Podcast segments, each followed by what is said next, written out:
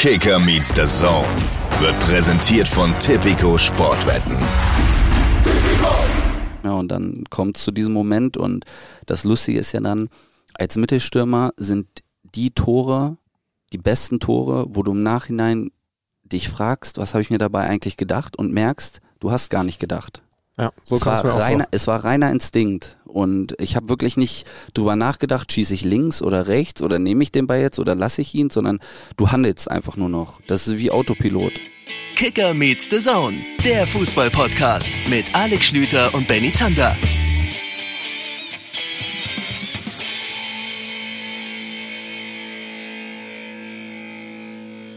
Gut, ich würde sagen, wir können einfach anfangen. Alexander Schlüter. Soll ich mir, Hast du was? Soll ich mir eine also, wir geile machen, Moment, jetzt müssen wir kurz umdenken. Normalerweise machen wir das Interview Sind wir schon immer, im immer, Podcast? Nee, also Vielleicht jetzt sind gleich, wir auch einfach, gleich. weil wir können doch einfach, dann müssen wir uns jetzt nicht eine kreative, wir sind einfach jetzt schon on air. Ist doch So. Mist. Na Ich wollte mir wieder irgendwas mit liebe Leute und cool nein, ausdenken. das, die Hörer dürfen auch mal kapieren, wie das hier läuft, bevor es losgeht. Das hast du halt den Rekordknopf schon gedrückt, man hat unseren Ja, wir, heutigen wir, Gast haben schon ja auch gehört. schon, wir haben ja auch schon eine halbe Stunde diskutiert. Ja, das stimmt. das muss man dazu sagen. ja, ey, liebe Hörer, wir sagen einmal Hallo. So, Hallo. Liebe Leute heißt Liebe es. Leute. Ja, Ja. Herzlich willkommen bei Kicker Meets the Zone. Wir sind in Bremen. Es ist richtig feines Frühlingswetter. Ich hatte die falsche Jacke. Gestern in Wolfsburg war mir noch kalt, als ich im Stadion Interviews gemacht habe. Gerade bin ich im Sonnenschein Richtung Weserstadion getingelt mit meinen zwei Koffern hier und äh, sitze jetzt hier mit Alex Schlüter. Und vor allem sitzen wir hier. Ist es, jetzt ist die Wade der Nation. Das ist Nein, jetzt gerade. Komm, nein. das können wir jetzt schon so sagen. Moin, sag ich mal in die Runde. Niklas. Füllkrug, guten Tag. Guten Tag. Moin, freut mich, äh, hier zu sein. Ja. Ja. ihr habt es ja gestern schon angekündigt, ne? Ähm, beim Spiel wurde mir gesagt. Ähm, und ja, freue mich hier zu sein. Jan, Jan Platte, raus Jan. Jan Platte hat es, glaube ich, zweimal. Ich habe ich hab euer Spiel natürlich gesehen. Du warst auch mehrfach, äh, oh, da habe ich gleich eine Frage zu. Du warst auch mehrfach in der Übertragung zu sehen. Und, äh, und Jan Platte, liebe Grüße, war so nett und hat zweimal schon allen Wer hat ihn nur darauf hingewiesen, dass er das vielleicht mal machen könnte? Ja. sehr, sehr intelligent. Weiß man eigentlich, wenn man bei so einem Spiel dann mal nur auf der Tribüne, über den Grund reden wir noch, sitzt, äh, dass, dass man da häufiger gefilmt wird? Oder bekommt man irgendwie so Screenshots aufs Handy? Kann ich mir so vorstellen? war es wirklich. Ich habe es ein bisschen vergessen. Ähm, sonst war das auch nicht so häufig so, weil ich ja dann das eine oder andere Mal auch ein bisschen länger verletzt war und dann ist da nicht so der Blickpunkt auf einen, wenn man dann jedes Spiel am Seitenrand sitzt. So Und ein Kameramann, der sagt, oh, muss ich wieder die Füllkrug-Cam Genau. sein? Muss ich es wieder sein? Aber dann äh, habe ich halt auch bei unserem Teammanager einen besonderen Platz angefragt, weil ich äh, gute Sichtverhältnisse brauchte. Ich wollte mitfiebern und wollte auch nicht während des Spiels die ganze Zeit vollgequatscht werden und mich auf das Spiel konzentrieren und saß dann clevererweise auch im Pressebereich. Dementsprechend war mir das dann schon klar, dass das relativ schnell irgendwo irgendwo äh, zu sehen sein wird und ähm, habe mich dann zweite Halbzeit hier in diese kleinen Presseglaskabinen gesetzt. Die kennt ihr ja wahrscheinlich Ja. und konnte von dort halt äh, alles super sehen, auch die Atmosphäre noch mitbekommen und ähm, ja, hab dann mitgefiebert. Stimmt, ich habe ein Foto von dir gesehen aus dieser Kabine, so so fieberte äh, der ausgefallene Stürmer und habe noch gedacht, hast du da jetzt spontan das, das Vereinsradio übernommen, aber du brauchtest einfach ein bisschen mehr Intimität, oder wie? Ja, ich, ich wollte dann für mich gucken, wollte äh, ein bisschen Energie auf den Platz bringen, ein bisschen Energie rüberschicken, weil äh, ja, ich bin auch ja so ein bisschen, ja nicht, nicht jetzt komplett spirituell, aber ich glaube schon dran, wenn draußen Leute so ein bisschen sind und ähm, ja, einfach auch an Dinge glauben und ähm, ja, positiv sind, dass, dass, äh, dass das sich auch auf dem Platz so ein bisschen übertragen kann. Ist ja auch kein Zufall, dass man dann oft noch irgendwie in letzter Sekunde ausgleicht oder Punkte einholt, wenn das ganze Stadion einem so ein bisschen im Rücken ist. Und ähm, deswegen war ich da sehr, sehr aufs Spiel fokussiert. Ja, und das hat dann ja auch super funktioniert, ihr habt verloren. das, heißt also, äh, vielleicht war es dann doch zu viel Plexiglas in dieser, in dieser kleinen Kabine, Ja, so dass der Funke nicht leider. überspringen konnte. Leider, leider. Das war, Ähm, Plexiglas war im Weg. Ähm, du hattest mir erzählt, äh, oder du hast mir gesagt, du hast Niklas auch schon mal hautnah in so einer Situation bei, Re bei der Relegation Ja, das gesehen? ist, das, ist, das ist ein bisschen her. Daran wirst du, also du wirst dich natürlich an das Spiel erinnern. Das war nämlich in Heidenheim, damals noch äh, Geisterspielstimmung. Ähm, und äh, wirst wahrscheinlich auch, was ja richtig ist, nicht auf dem Schirm gehabt haben, dass dann ein, zwei Leute da doch waren, die euch beobachten bzw. hören konnten. Habe ich es richtig in Erinnerung? Heidenheim, du warst äh, auf, also auf der Bank, beziehungsweise irgendwie war sie so an der Tribüne oder so, weil ich weiß, dass ich einer der wenigen Presseleute war, weil wir das Spiel übertragen haben und hinter euch saß. Ja. Ja, ähm, zweiten Spiel gegen Heidenheim äh, saß ich äh, auf der Bank und die Bank war aber damals noch, weil wir nicht so nah aneinander sitzen sollten, Corona Mhm. und so weiter, saßen wir auf der Tribüne mit jeweils einem Platz Abstand Stimmt, und das ja. waren die Plätze hinter der Bank. Ja. Und ähm, ja, da haben wir, da war äh, viel, viel Emotion in dem Spiel. Warst du on fire, ne? Ja, ja, bin ich jetzt auch nicht so stolz drauf, ähm, aber trotzdem, ich wollte es halt unbedingt, äh, also wir wollten halt unbedingt die Mannschaft pushen und äh, von außen halt auch äh, Energie reinbringen. Und ähm, ja, ich kam ja damals gerade aus der Verletzung Ja. und ähm, war noch gar nicht so richtig in meiner Topform, beziehungsweise gar nicht in Topform. ähm, da ging es dann einfach nur drum, irgendwie, irgendwie zu helfen. Ich sag mal, ich sag mal vorsichtig für die Zuhörer, also ähm, ich glaube, die Stadionmikrofone haben nicht alles von dir eingefangen, was du so rüber Richtung Heidenheim gerufen hast, aber ich glaube, das war auch okay, dass das nicht alles eingefangen wurde. Ich saß Ähm, hinter dir und habe, glaube ich, ein bisschen mehr können. Ja, das muss, also allgemein finde ich, war das eine Zeit, wo wir uns jetzt nicht gerade, äh, glaube ich, äh, zum Sympathieträger gemacht haben, wo wir ähm, auch so ein bisschen dafür bekannt waren, äh, wir brauchten ein bisschen Energie. Stimmt, ihr Fuß- hattet ja auch die Trommel, ne? Genau. Ja. Ähm, waren dann auch immer sehr emotionale Spiele, auch wenn ich mich hier an das Spiel gegen Frankfurt äh, erinnere, war immer ähm, ja viel. Wir haben immer versucht, so ein bisschen, ja, wie soll ich sagen, Theater zu machen. War jetzt nicht so sympathisch im Nachhinein, finde ich es auch nicht so cool. Ja? Ist ja jetzt eher die Augsburger Rolle und äh, die das äh, erfolgreich fortführen. Aber ähm, ja, Aber war ich das bewusst? Also Ja, war das war schon so mit, hey, wir sind halt jetzt in der, in der Liga die Mannschaft, die man nicht mag, aber damit Es können wir war- erfolgreich sein. Es war ja nur wirklich kurzzeitig so. Wir haben ja eigentlich eine ganz ordentliche Saison gespielt. Wie gesagt, wir hatten ja damals am 24. Spieltag 30 Punkte. Waren eigentlich ähm, auch fußballerisch ganz gut dabei, haben es ganz ordentlich gemacht. Und da war es ja auch, äh, nee, gar nicht, das war ja die Saison davor. Ähm, da weiß ich gar nicht, wie wir da punktemäßig dastanden. Aber es war halt wirklich so, dass wir hinten raus dann natürlich uns schon gefragt haben, wo können wir jetzt nochmal Energie freisetzen, wie können wir es vielleicht dem Gegner nochmal ein bisschen unangenehmer machen.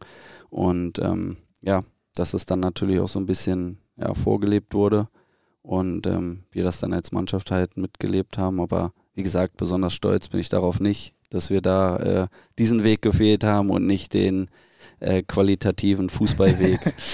Wenn du es nicht als Spieler in die Bundesliga geschafft hättest, wärst du so ein klassischer Stadiongänger? Und bei welchem Club? nee, Stadiongänger wäre ich nicht. Ich schaue sehr gerne Fußball, aber ich glaube, dann würde ich mich halt wirklich ähm, ja, häufiger mal auf so einem Oberliga, Regionalliga-Platz befinden, wo ich dann vielleicht selber auch spielen würde oder so. Und ähm, das finde ich dann doch auch, also das macht dann Spaß. Das Ah ist ja, dann noch ein okay. bisschen intimer, finde ich. Mhm.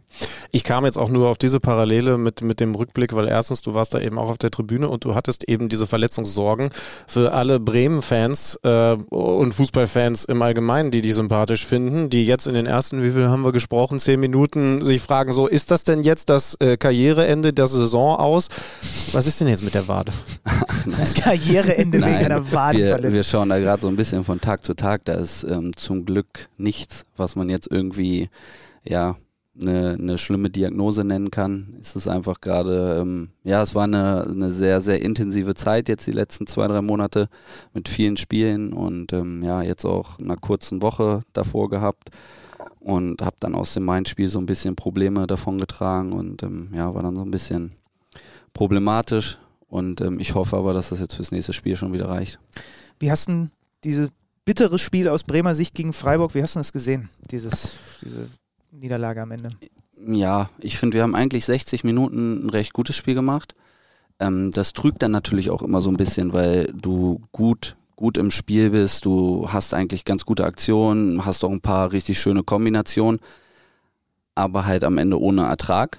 Also erste Halbzeit war es zumindest viel so. Und ähm, ja, ich bin eigentlich dann recht froh gewesen, dass wir das 1-0 gemacht haben, auch dann mal in einer Zeit, wo wir, ja, wurde ja jetzt auch viel ähm, drüber geredet, dass wir nach der Halbzeit oftmals Probleme haben und schwer ins Spiel kommen. Ähm, dann das Spiel in unsere Richtung gedreht haben. Aber auch dann muss man einfach sagen, ähm, tut uns das enorm weh, wenn wir dann irgendwie nach einem Tor ein, zwei Prozent nachlassen. Und so hat es einfach kurz gewirkt. Wir haben nicht mehr die entscheidenden Zweikämpfe gewonnen. Wir haben vorne nicht mehr die Bälle so gehalten, wie wir es brauchten, um mal Entlastung zu haben. Wir haben im Mittelfeld einfach nicht mehr sauber gespielt, keine guten Pässe gespielt und ähm, hinten dann wieder entscheidende Zweikämpfe verloren, die dann wieder zu Toren führen. Und ähm, das passiert leider zu oft in letzter Zeit. Mhm. Kriegt ihr, kriegt ihr quasi von Freiburg so ein klassisches Union-Tor eingeschenkt, ne? Dieses einfach verlängern und da. Ja, also ich muss auch sagen, die Freiburger muss ich auch sagen, die machen, die spielen natürlich eine überragende Saison. Die machen es so für ihre Verhältnisse, was sie können und ähm, was sie für Möglichkeiten haben, wirklich hervorragend und holen, glaube ich, das Allermeiste aus sich raus. Aber dass man jetzt irgendwie das Gefühl hatte, das Spiel lief ja auch bei euch, dass die jetzt irgendwie uns überlaufen oder wir große Probleme mit denen haben. Also ich habe eigentlich zur Halbzeit saß ich da und hätte auf ein 0-0 getippt fast. Ja, ich auch. Ja. Und ähm, dann das Spiel abzuschenken, wegzugeben an eine Mannschaft, die eigentlich nicht eine richtige Torschance hat, sondern wir den eigentlich einen freien Abschluss im 16er schenken, weil der verlängerte Kopfball, der ziemlich lange in der Luft war, gar nicht irgendwie mehr geblockt wird und ähm, ein Kopfball mit dem Rücken zum Tor aus zwölf Metern, der dann perfekt sitzt, einschlägt, ähm, das tut extrem weh. Also muss ich echt sagen, ich habe mich auch sehr geärgert auf der Tribüne.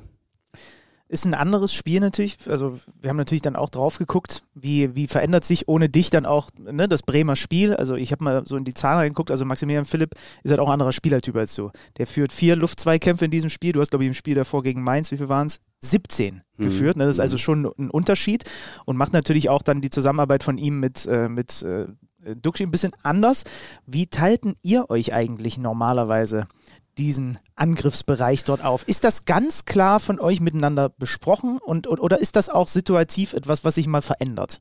Das verändert sich immer wieder. Also die Angriffe laufen ja über links und über rechts und ähm, wir als Doppelsturm haben natürlich auch immer wieder Aufgabe, den Zehnerbereich anzulaufen, den Zehnerraum, der dann für ein Entgegenkommen da ist, entweder zum Aufdrehen oder zum Klatschen lassen. In dem Moment ist natürlich auch wichtig, dass der andere die Tiefe anläuft, damit du den Gegner ein bisschen hoch bindest, den Raum ein bisschen größer machst oder wenn der Gegner halt komplett verfolgt, den Raum da hinten, dahinter bespielen kannst. Aber das ist egal, also das ist tatsächlich einfach, wer gerade auf welcher Seite ist, ja? Ja, also das ist, das sieht man halt, ähm, das ist ja, wir spielen ja immer mit demselben System, wir haben ja unsere Abläufe, die auch meiner Meinung nach gestern wieder sehr gut gegriffen haben. Und es hängt dann natürlich auch so ein bisschen davon ab, wenn du immer das gleiche System spielst, was der Gegner dir anbietet wir haben in unserem System immer andere Lösungen. Mal ist es ballfern, mal ist es ballnah, mal ist es, ähm, dass der Sechser es nicht schafft, komplett rüber zu schieben und die Zehn dann frei ist. Und so musst du halt dann immer wieder die freien Räume finden. Das ist in unserem Spiel natürlich ähm, so ein bisschen die Aufgabe, wo, wo sich dann zeigt, Qualität, machen wir ein gutes Spiel, machen wir ein schlechtes Spiel, finden wir die Räume. Und ich finde, gestern kam uns das eigentlich sehr entgegen, dass Freiburg uns den Zehnerraum gegeben hat, auch relativ weit geöffnet hat. Wir haben den natürlich bewusst weit aufgemacht, die Achter relativ breit gestellt, um, um dort dann halt auch den Zehnerraum anspielen zu können. Und ich fand auch Duxi und Milli haben das erste Halbzeit gut gemacht. Milli sowieso finde ich ein, ja, ein gutes ja. Spiel gemacht. Ja. Ähm, der, hat das, der hat das super gemacht. Auf die Art und Weise, wie er es gemacht hat. Aber Mainz ist uns natürlich auch ähm, am, an unserem 16er schon hoch angelaufen, sodass wir fast gar nicht mehr die Möglichkeit hatten, irgendwie einen Raum flach anzuspielen. Und ähm, ja, was natürlich auch deren absolute Stärke ist, weil die auch wissen, die haben da hinten mindestens einen Spieler, der, also mit Bell, der glaube ich zwei Meter groß ist, ähm, der dort auch einiges gewinnen kann. Mhm. Du hast nach äh, Philipp Hofmann von, von Bochum die zweitmeisten Luftzweikämpfe gewonnen, ligaweit. Ja, ihr seid ja auch eine Mannschaft, die ligaweit mit, häufig mit diesem Mittel operiert, weil ja auch dann die Abläufe dazu, ihr habt ja nicht nur dann einen Duxi, der, wenn du kommst, auch noch in die Tiefe geht, sondern auch noch in, in Jens Stay zum Beispiel. Mhm. Ja, das ist, ist mir bei dem so extrem immer wieder bei Bremen-Spielen aufgefallen, was der für einen Tiefgang hat. Mhm. Ähm, Anders als deine Fragen. Danke dafür. Warst du eigentlich schon immer ein guter Kopfballspieler, wenn es um so Timing, Sprungkraft, war dir das immer schon so ein bisschen einfach in die Wiege gelegt oder hast du da das hart erarbeitet über die Jahre? Ja, das kam so ein bisschen ähm, durch, durch meinen Vater und ähm, ja, mein Opa war damals auch m, eigentlich bekannt in der zweiten Liga für sein Kopfballspiel mhm. und damals war die zweite Liga ja noch die Regionalliga, das ist schon einige Zeit her. Und äh, mein Vater hat mir das einfach sehr, sehr früh beigebracht und dadurch, also in der Jugend habe ich auch viele Kopfballtore gemacht weil da halt einfach, glaube ich, auch das Thema Angst oder Respekt eine große Rolle spielt. Ja. Und dadurch, dass mein Vater sehr früh damit angefangen hat, hatte ich das halt nie.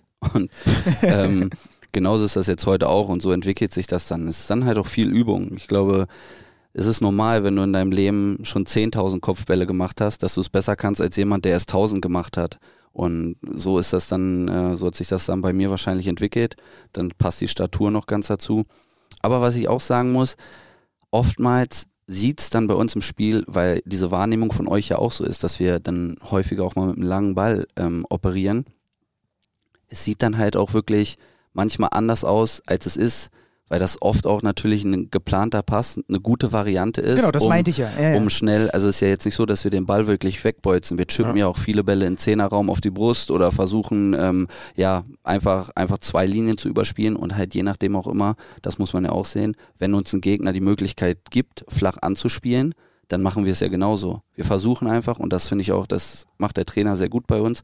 Wir versuchen einfach, trotzdem, auch wenn es vielleicht mal nicht jetzt gerade da oder da perfekt läuft, versuchen wir das zu machen, was richtig ist, weil die Entwicklung da ja natürlich auch ein bisschen im Vordergrund steht und wir auch dahin kommen wollen, dass wir Situationen ausspielen können, unter Druck enge Räume lösen können. Und ähm, man muss halt sagen, wir spielen eigentlich bis auf unseren rechten IV, spielen wir mit derselben Mannschaft wie in der zweiten Liga.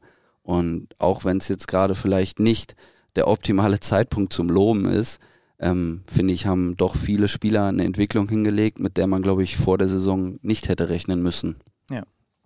Ja, das ist das Thema. Da müssen wir natürlich auch nachher nochmal drauf schauen, wenn wir so ein bisschen in die nächsten Wochen gucken. Und äh, kann da wirklich noch was anbrennen? Ähm, ich hoffe ja eh nie, dass ich mich irre, aber ich weiß nicht, vor wie vielen Wochen ich selber gesagt habe, da hast du mich, glaube ich, gefragt, kann bei Werder noch was anbrennen? Gesagt, auf keinen Fall. So schnell hat er noch nie geantwortet, ja, dass er sich sicher war. Und ich hoffe weiterhin, dass, äh, dass ich mich nie geirrt habe, ähm, allein aus egoistischen Gründen.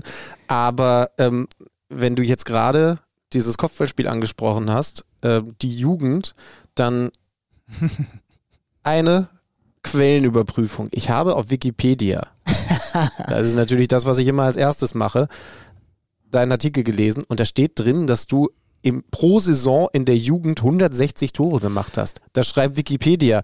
Es gibt sogar einen Quellenverweis, da lande ich hier, du wirst das kennen, da lande ich äh, auf einem Artikel, in dem eure F-Jugend mit deinem, mhm. deinem Papa als Coach, ne, du bist hier in einem, genau. in einem Foto drin, Kannst du das bitte einmal bestätigen oder korrigieren? 160 waren, Tore pro Saison? Ja, wir hatten damals eine sehr, sehr gute Mannschaft. Wir haben, wir, ich habe bei TuS Regling gespielt. Mein Vater war Trainer und wir sind seit der G-Jugend zusammen gewesen, also wirklich im kleinsten Alter.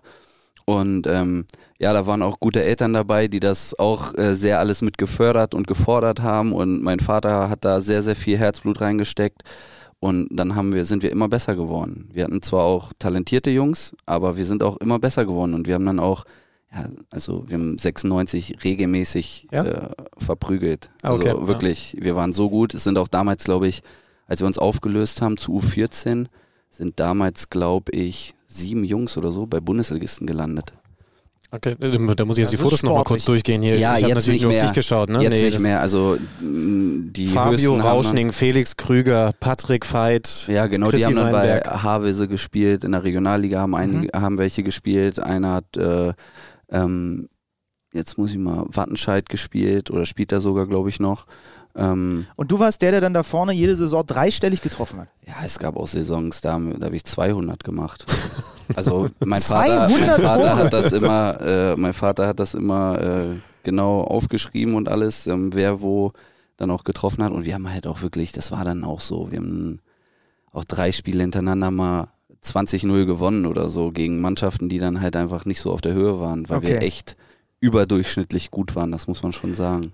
Ich habe gedacht, ich hätte Wikipedia äh, als erster Mensch äh, aber als das Quelle ist dann halt auch die ganze Saison. Ne? Also ja. damals hatten wir Staffel, glaube ich, dann haben wir erst draußen eine Hinrunde gespielt ähm, mit einer Rückrunde, dann ähm, kam die Hallenrunde und dann kam hinten raus, glaube ich, äh, immer hier Kreismeisterschaft. Es ist trotzdem viel. So. Jetzt lass dich doch loben von was uns. Ist, was ist dein persönlicher Rekord? Ich also habe in einer Saison, glaube ich mal 17 gemacht ja. oder so. Und da das war aber eine mega Ausnahme. Ja, war eine mega Ausnahme. aber, halt, aber Moment, bei der Weihnachtsfeier gibt es das als Video, den Zusammenschnitt der Saison und so weiter. Also was, was hätte der bei Gab's bei uns auch. Gab's hallo, auch. hallo. Ja, meine Mutter hat immer alles gefilmt und dann bei der Weihnachtsfeier oder ähm, oder bei der Abschlussfeier gab es dann für jeden eine DVD. Das gab es bei uns nicht. Aber ich muss dazu sagen, die Zanders haben auch nicht die Hallentore mitgezählt. Ja, siehst du. Ja, okay. Äh, äh, ich bin ja froh, dass ich äh, für, für die Vorbereitung dieses Podcasts nicht deine ganzen dreistelligen Tore aus den Saisons an der Jugend mir angeguckt habe, aber ich habe mir jedes einzelne Tor ab August von dir angeguckt. Okay. Das ist kumuliert ein Videobeitrag, der ist 17 Minuten lang, alle deine Tore. Gut. Ähm, Kannst du das für die Weihnachtsfeier einmal weitergeben? Leite ich dir weiter, ist kein Problem. Also auch mit Nazio-Toren ne, Ja. und allem, so was du Ja. diese Saison so, so gerissen hast. Welches davon ist das, was dir sofort in den Sinn kommt und warum? Ja, als allererstes ähm, Spanien natürlich, Mhm. weil jetzt äh, WM-Tor, Nationalmannschaftstor war, war schon was Besonderes. Auch die Art und Weise. Ähm, habe ich mich danach auch nicht erschrocken, aber als ich mir das angeschaut habe, angeschaut habe, der Ball konnte ja nur reingehen. Also was da für eine Überzeugung in der Aktion war, das war Wahnsinn. Also selbst wenn ich da selber zuschaue, dann, ähm, dann war das eigentlich klar, dass ich den reinmache, beziehungsweise den Tor schieße. Ähm, war auch, war natürlich auch ein unglaublicher Moment, aber ähm, ja, auch total im Fokus gewesen, auch danach weiter und wir hatten ja eigentlich sogar noch die Möglichkeit, das Spiel dann zu gewinnen.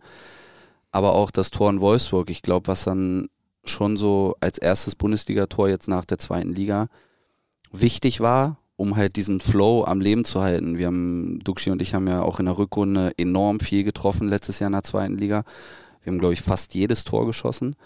Und das dann am Leben zu halten und halt direkt weiterzugehen, das ähm, ist, glaube ich, das bricht schon so einen kleinen Bann, wenn du am ersten Spieltag triffst. Mhm.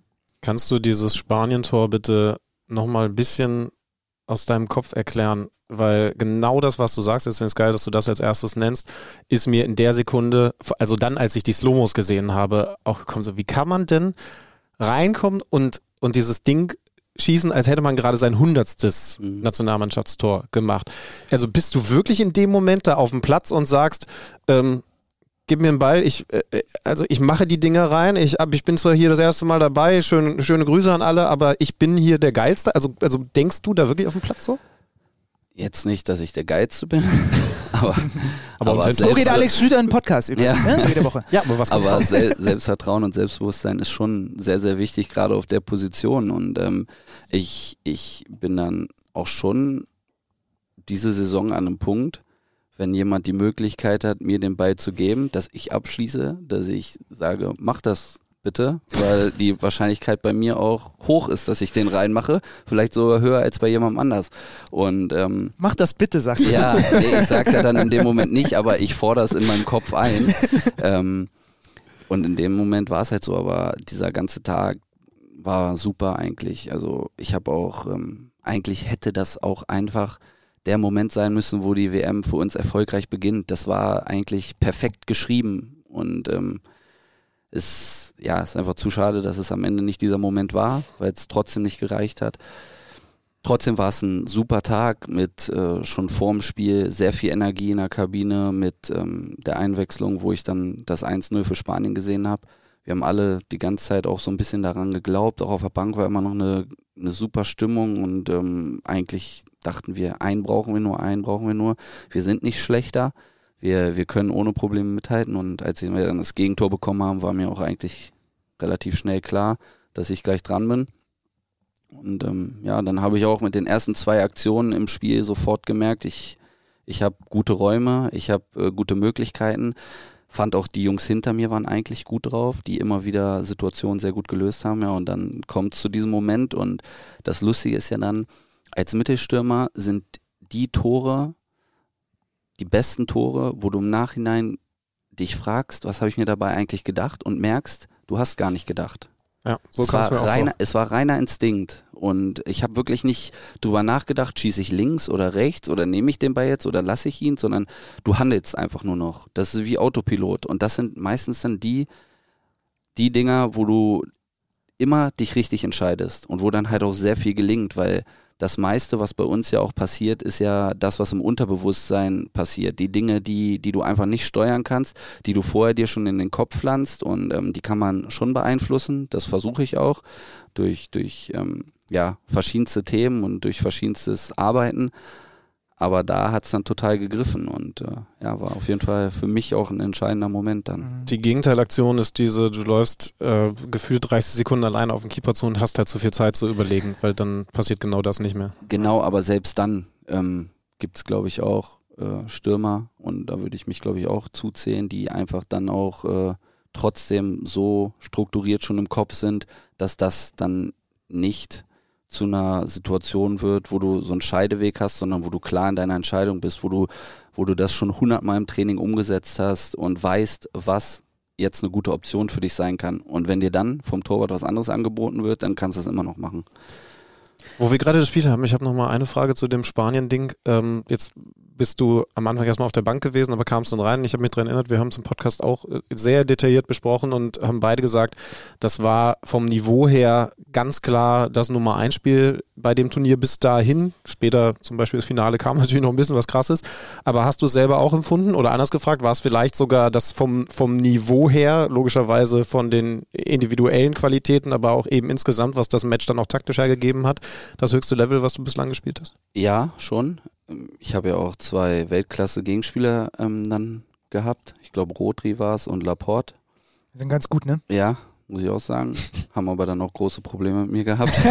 Von daher. Gute von Antwort. Daher, Wir halt fragen so Sie dann in der nächsten Folge ja. mal. Und nee, aber auch schon beim Zuschauen dann auf der Bank, da hast du schon gemerkt, irgendwie bei jedem Angriff schwebte so ein bisschen Spannung in der Luft. Egal, ob wir angegriffen haben oder, oder die Spanier, weil du halt wusstest, die Qualität auf dem Platz ist so hoch, dass vielleicht gar nicht das Verteidigen immer entscheidet, sondern wenn der eine dann auch wirklich einfach mal die richtig sitzende Aktion hast, mhm. kann, hat, kannst du es nicht verteidigen. Und ähm, dieses lange 0-0 hat mir eigentlich ein gutes Gefühl gegeben. Und dann kriegen wir halt ein 1-0, was uns dann aber irgendwie nochmal ein bisschen geweckt hat. Und wie gesagt, eigentlich müssen wir 2-1 gewinnen, meiner Meinung nach, weil wir echt noch ein, zwei Dinge hatten. Und äh, dann wäre es auch so gelaufen, wie wir uns das vorgestellt haben. Dennoch sind wir irgendwie mit einem guten Gefühl bei diesem 1-1 dann nach Hause gegangen. Aber die Qualität war sehr hoch, aber es waren natürlich auch wahnsinnig gute Fußballer auf dem Platz. Es ist irgendwie schön, den Glanz in deinen Augen zu sehen, wenn du über, dein, über deine Position sprichst und was da so, was man da so machen muss und was einem durch den Kopf geht oder vielleicht nicht durch den Kopf gehen sollte. Welchen, welchen Stürmer hat der kleine Niklas, während er gerade wieder eine 200-Tore-Saison hingelegt hat, abgefeiert früher in der Bundesliga? We was? Wen habe ich Welchen Stürmer? Welchen Stürmer? Boah, da gab es viele. Miro Klose fand ich immer geil. Mhm. Ähm, und international, als ich dann so 14, 15 wurde, äh, Didier Drogba extrem, weil da gab so es so einen Moment hier mal, wir hatten ja damals, ist eine coole Story eigentlich, ich habe ja hier im Internat gelebt, hier, also wirklich vier Etagen über uns jetzt gerade mhm. ist das. Und damals war es noch so, da gab es diesen obersten Oberrang noch nicht. Und dann konntest du aus dem Internat, ging der Flur links raus ins Stadion. Du konntest dich also auf die obersten Plätze, hatten wir so eine kleine Tür, konntest du dich hinsetzen oder halt aus dem Flur ins Stadion reinschauen. Und damals hat Werder ja noch Champions League gespielt. Und wie jeder weiß, werden dann auch bei den Champions League Spielen einen Tag vorher das Abschlusstraining meistens im Stadion abgehalten. Und ähm, dann ist halt der Drogba hier mit Chelsea gewesen und das war schon sehr, sehr beeindruckend, ähm, wie der sich bewegt hat, was der für eine Art und Weise einfach an sich hatte. Ich glaube auch einfach ein unfassbar gesegneter Spieler, weil er irgendwie konnte schießen, konnte sprinten, konnte Kopfball. Also es gab wenig, was er nicht konnte. Und ja, Barca war dann auch einmal hier, das war natürlich auch sehr beeindruckend, aber das sind dann natürlich auch einfach Spielertypen gewesen, die, also wo ich mich dann nicht so drin wieder selber war das, war das, noch, war das noch, war das noch Eto? Ja, Eto ja. war da, ja, Ronaldinho in seiner Prime. Ja. Und ähm, Du, du bist Messi eher der Drogba als der Ronaldinho. Ja, ich bin, glaube ich, gar keiner von beiden. ich glaube, ich bin so ein bisschen was Eigenes, was es auch nicht so oft gibt, glaube ich, in der, in der Konstellation. Aber ich würde mich jetzt mit keinem vergleichen. Es war auch nie so, dass das irgendwie Vorbilder oder Idole waren, sondern okay. natürlich einfach Spieler, wo ich mich so ein bisschen, also die mich einfach fasziniert haben. Aber interessant, dass du sagst, weil im Endeffekt bist du ja doch einer, wenn wir auch gerade über die Nationalmannschaft und diese Position da reden, den ja alle irgendwie suchen. Ne? Also nach, nach diesem Typen da auf der neuen schreit im Moment jeder. Jeder Verein hätte gerne einen, die Nationalmannschaft sucht, seit der große Sandro Wagner da nicht mehr ist. Grüße. Liebe Grüße, Sandro. ähm, also im Endeffekt bist du derjenige, der dann am ehesten sagen kann, was braucht's denn? Hey, liebe 13, 14, 15-Jährige, selbst wenn ihr jetzt gerade noch nicht 200 Tore in der Jugend pro Saison spielt, was, was macht denn ein Mittelstürmer zu einem, der dann am Ende so einen Weg einschlagen kann? Dazu muss ich, bevor ich das beantworte, auch erstmal so ein bisschen ausholen, weil sich das in meiner Karriere ja deutlich verändert hat. Also es gab auch eine Zeit in meiner Karriere, da hatte ich eine 14-Tore-Saison mit Hannover 96 mhm. als 24, 25-Jähriger und trotzdem war das Interesse an mir nicht riesengroß ja. und die Nationalmannschaft hat nicht mal über mich nachgedacht, weil die Konkurrenz einfach extrem war. Da hatten wir noch Miro, da hatten wir noch Mario Gomez, ähm, André Schöle hat manchmal da vorne gespielt, Mario Götz hat die falsche Neun gespielt.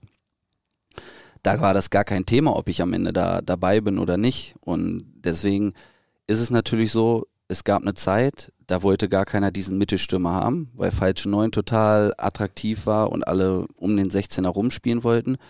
Und jetzt ist halt genau das Gegenteil. Jetzt gibt es irgendwie kaum noch welche davon, die dann auch dieses Neuner-Dasein verkörpern, aber zusätzlich halt auch Fußball spielen können, eine gewisse technische Begabung mitbringen, beide Füße haben.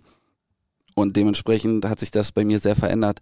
Deswegen ist, glaube ich, auch gerade so ein Thema wie Lewandowski oder Benzema extrem krass gerade, Haaland sowieso, weil das alle einfach Spieler sind. Und ich finde, das sieht man gerade auch bei manchen Vereinen, die dir in Spielen ein 1-0 besorgen, Ja, was vielleicht gar keine hundertprozentige ja, Torchance das ist. eigentlich 0-0 ausgehen muss, aber der war halt da. Genau. Ja, oder halt das 1-0 öffnen, auch wenn es am Ende 4-0 aufge- ausgeht. Genau. Aber Aber, du wenn du gar nicht zu 1-0, diesem ja. 1-0 kommst, dann äh, fällt das zweite, das dritte, das vierte nicht, weil das 1-0 ist das Tor, was das Spiel am allermeisten verändert. Du bringst den Gegner in eine zwanghafte Situation, aktiv werden zu müssen, weil es wird kein Gegner geben, selbst wenn der Erste gegen den 18. spielt, der nach dem 1-0 sich hinstellt und sagt, ja gut, geben wir auf. Wir versuchen nicht den Ausgleich zu erzielen.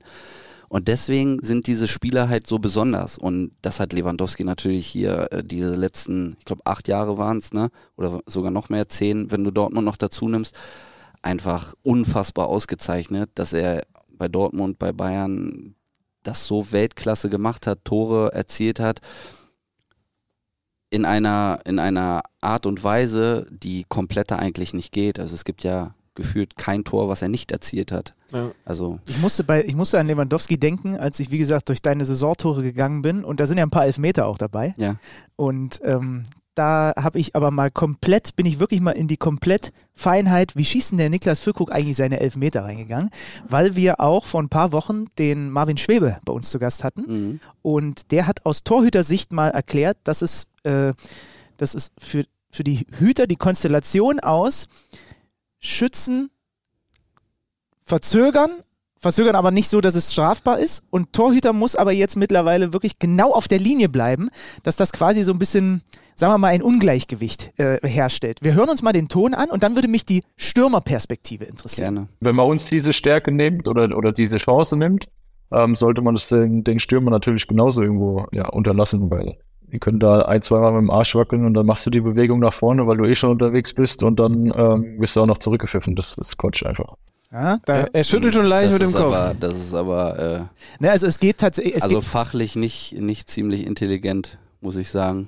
Weil am Ende ist der Elfmeter ja auch nichts, was dem Torwart zugutekommen soll, sondern dem, sondern der Mannschaft, denen eine Torchance ent, vorenthalten wurde. Also ein Elfmeter gleicht ja etwas aus. Hast du Ein recht. Ja. Elfmeter kann ja zum Beispiel auch eine Situation ausgleichen, wo ein Spieler den Ball vorher ins leere Tor schießen könnte, Mhm. dann aber noch gefoult wird. Das heißt, der Elfmeter danach ist fast ja sogar ein Nachteil, wenn du den Ball vorher ins leere Tor schießen kannst. Dafür wird die andere Mannschaft dann halt auch bestraft. Aber es geht ja nicht drum, dass es möglichst fair ist. Das ist ja nicht. Ja, Sinn ich, des also, ich sag mal, äh, so ein bisschen was Romantisches ist jetzt auch in mir, dass ich sage, wenn schon Mano a Mano, Torhüter gegen Schützen, dann, dann lass die beiden irgendwie mit gleichen Waffen antreten. Ähm, und, und was er ja, sagt ist, jetzt gucken sie bei uns genau, ob wir, in notfalls nochmal mit dem VR, ob wir den ja, Fuß dafür, äh, Linie dafür verlassen gibt es haben. ja auch eine 6-Sekunden-Regel, die seit 25 Jahren einfach ignoriert wird. Also ich glaube, es gab noch nie einen Torwart, der den Ball vor sechs Sekunden äh, aus der Hand wieder ähm, hat fallen lassen oder ins Spiel gebracht hat. Hast du recht. Das ich warte auf den so Schiedsrichter, der sich diesen Pfiff nochmal zutraut, Genau, alle würden ich habe das letztens auch zu jemandem gesagt, ähm, zu einem Schiri auf dem Platz. Ich habe gesagt, wisst ihr, was das Beste ist? Streicht diese Regel einfach. Weil sie existiert nicht. Ja. Ihr braucht wissen, keine Regel wissen die Zuhörer eigentlich gerade, wovon wir reden? Weil es sie gibt, einfach eine nicht Regel, es gibt eine Regel, dass der Torwart den Ball nur sechs Sekunden in der Hand halten darf. ich mache mir auch wenn manchmal er Spaß und zähle mit. Ja, Ja. genau. Ja, ich habe das auch mal provokant auf dem Platz gemacht. Neben dem Schiri habe ich laut mitgezählt. Und ich glaube, am Ende waren es 15, 16 Sekunden. Aber natürlich reagiert er da nicht. Es ist natürlich auch fragwürdig, ob das Sinn macht oder nicht. Aber also genau das andere ist ja das andere auch. Ich habe Mhm. letztens, ganz lustig, äh, erinnert ihr euch an das Champions League-Finale ähm, Mailand gegen Liverpool? Sicher. Klar, 3-3. logisch. 3-3. Der entscheidende gehaltene Elfmeter von Dudek, da stand der am Ende, als er Mhm. abgesprungen ist, Ja. vier Meter vor der Linie. ja. Vier Meter vor der Linie und hält den Schuss, ich weiß nicht was. Wer war denn das? Was Shevchenko? Ich weiß es nicht. Äh, Shevchenko war es, ja. Kann sein. Ja, Shevchenko. Und das ist ja auch, diese Regel gibt's ja schon immer. Nur jetzt wird angefangen, drauf zu schauen und ganz klar äh, darüber zu reden. Ich glaube schon, dass es bei den Elfmetern momentan sehr fair ist. Ich finde auch diese Regel, dass wenn der Ball von einem Spieler geklärt wird, der zu früh im 16er ist, dass es wiederholt wird oder eben nicht, finde ich eigentlich auch fair, weil alles andere kannst du ignorieren. Es wird fast nie klappen, dass alle Spieler außerhalb des 16ers bleiben, sonst wiederholst du drei, vier, fünf Mal, bevor es klappt. Und dann wird's halt auch taktisch, weil dann müsstest du eine Bestrafung dafür geben. Es Mhm. ist immer blöder, den zweiten Elfmeter wieder zu, also zu wiederholen, als wenn du den ersten schießt. Aber die Ansicht äh, von Marvin da kann ich nicht so nachvollziehen, weil wie gesagt, am Ende geht's ja nicht drum, dass es möglichst fair ist, sondern dass es, ähm, ja, dass die Regularien so sind. Als Stürmer hast du die, den, den Auftrag oder die Auflage, in Vorwärtsbewegung zu bleiben. Du darfst keinen Schritt zurück machen, du darfst nicht stehen bleiben. Und wenn ich einen langen Schritt mit rechts mache und mein linkes Bein weiterziehe, ist es im Endeffekt ja eigentlich nur dasselbe, wie wenn ich einen normalen Schritt mache, nur halt ein bisschen verlangsamt.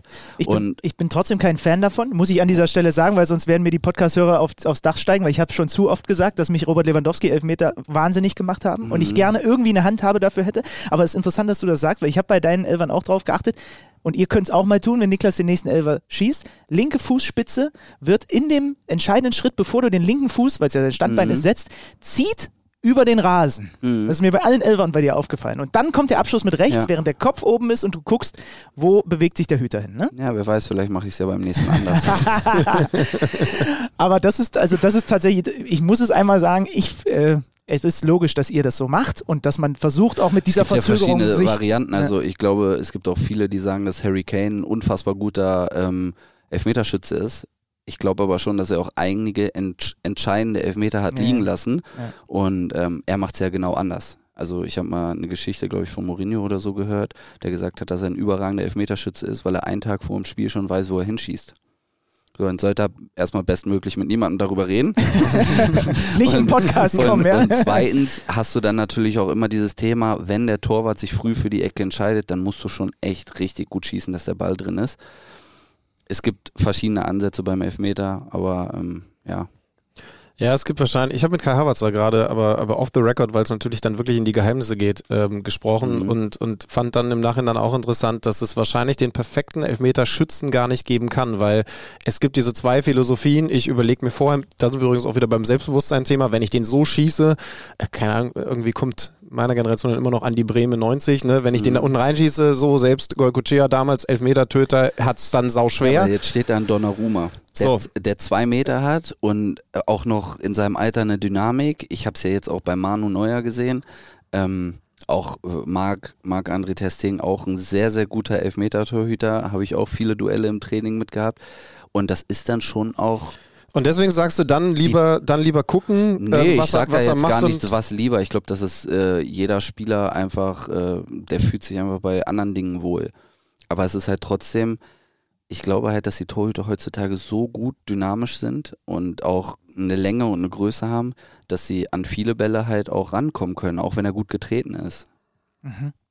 Und Tja. dann gehört halt auch immer noch dazu, wenn du halt wirklich sicher sein willst, dann muss der Ball schon fast neben dem Pfosten lassen, landen, ne?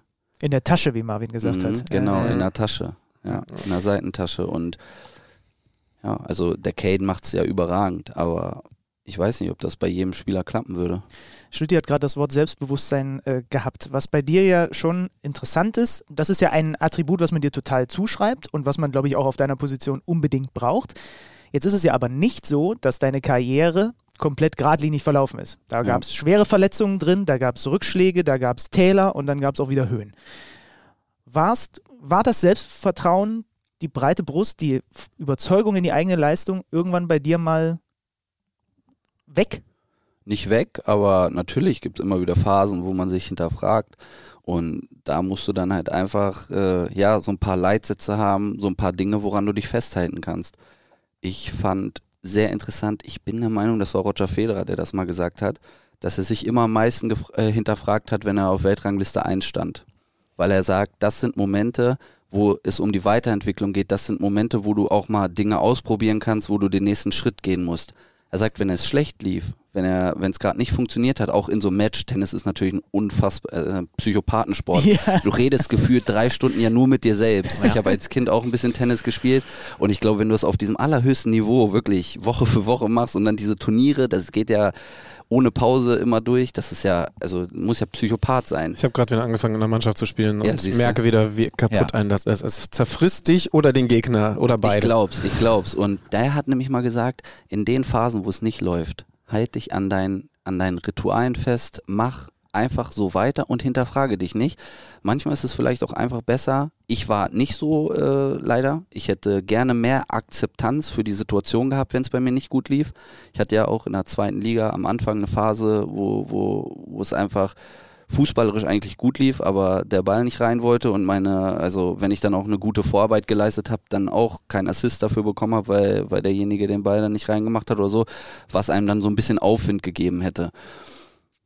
Aber ich bin der festen Überzeugung, dass äh, eine gewisse Akzeptanz für diese Situation dann gut tut, dass man vielleicht auch gerade nicht so viel daran ändern kann und was mir immer ja, ich versuche mir immer mein Selbstvertrauen mit Arbeit zu rechtfertigen. Ich versuche wirklich so viel zu trainieren, so viel an mir zu arbeiten, auf und neben dem Platz, im Kopf, dass ich einfach sagen kann, also viel mehr kann ich aus mir nicht rausholen. Ich bin da am Limit und mehr, mehr also wodurch soll ich sonst Selbstvertrauen kriegen? Ja. Und dann äh, entwickelt sich natürlich ein Fußballspiel auch.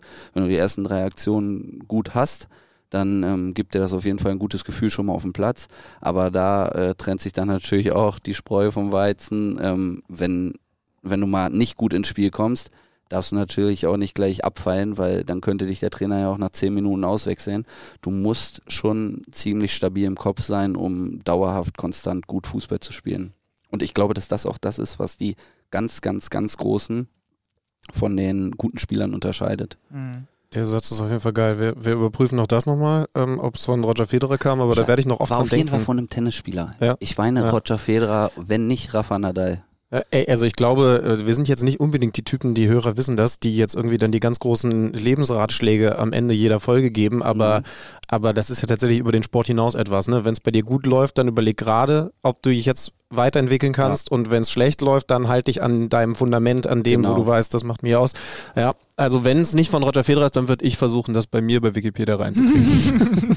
Ja, es geht halt einfach drum, dass du, dass du, das ist ja, glaube ich, auch das Schwere, wenn du dann merkst, es läuft nicht. Oh ja, du triffst jetzt gerade nicht. Oder äh, de, deine, deine Pässe kommen nicht an, du hältst die Bälle nicht so, wie du es dir vorstellst. Aber du trainierst ja trotzdem die ganze Zeit. Also ich trainiere sehr viel zusätzlich, ich arbeite viel nach dem Training noch individuell und ähm, auch auf dem Platz fußballerisch. Also ich tue ja alles dafür, dass es klappt. Und dann ist halt das Schwierige, dass du dann nicht sagst, boah, ja, jetzt muss ich alles verändern, jetzt muss ich das machen, das machen, das machen, sondern dass du dich einfach an diesen Dingen festhältst und versuchst dir über dieses Training einfach diese, diese Automatismen zu erarbeiten und das Selbstvertrauen dann zu holen. Könntest du eigentlich sagen, äh, du hast vorhin gemeint, Hannover 14 Tore, äh, Zweitligasaison, Nee, erste war das sogar. das war, das war Erstliga. Bundesliga. Okay. Aufgestiegen und dann 14 Tore. Ja, Benny, hat. Benny hat die Wikipedia-Seite von dir gerade eben äh, durch Roger Federer ersetzt, sorry. Ähm, Was kannst du heute besser als damals, wenn du ein Spiel von damals sehen würdest? Weil du hast ja darüber geredet, klar, die Position war damals anders besetzt, nicht so beliebt als, als, als Typ, so klassischer Neuner. Ähm, aber wenn du jetzt dich nur auf dein Spiel fokussierst und du würdest Spiele von damals sehen, würdest, gäbe es Punkte, bei denen du sagen würdest, ah, guck, okay, ne, das, da bin ich, da habe ich mich tatsächlich weiterentwickelt? Mm, weiterentwickelt, ja, das sowieso. Erstmal in diesem ganzen Leben drumherum, Fleiß, Arbeit, ähm, wirklich das Maximum aus mir rauszuholen.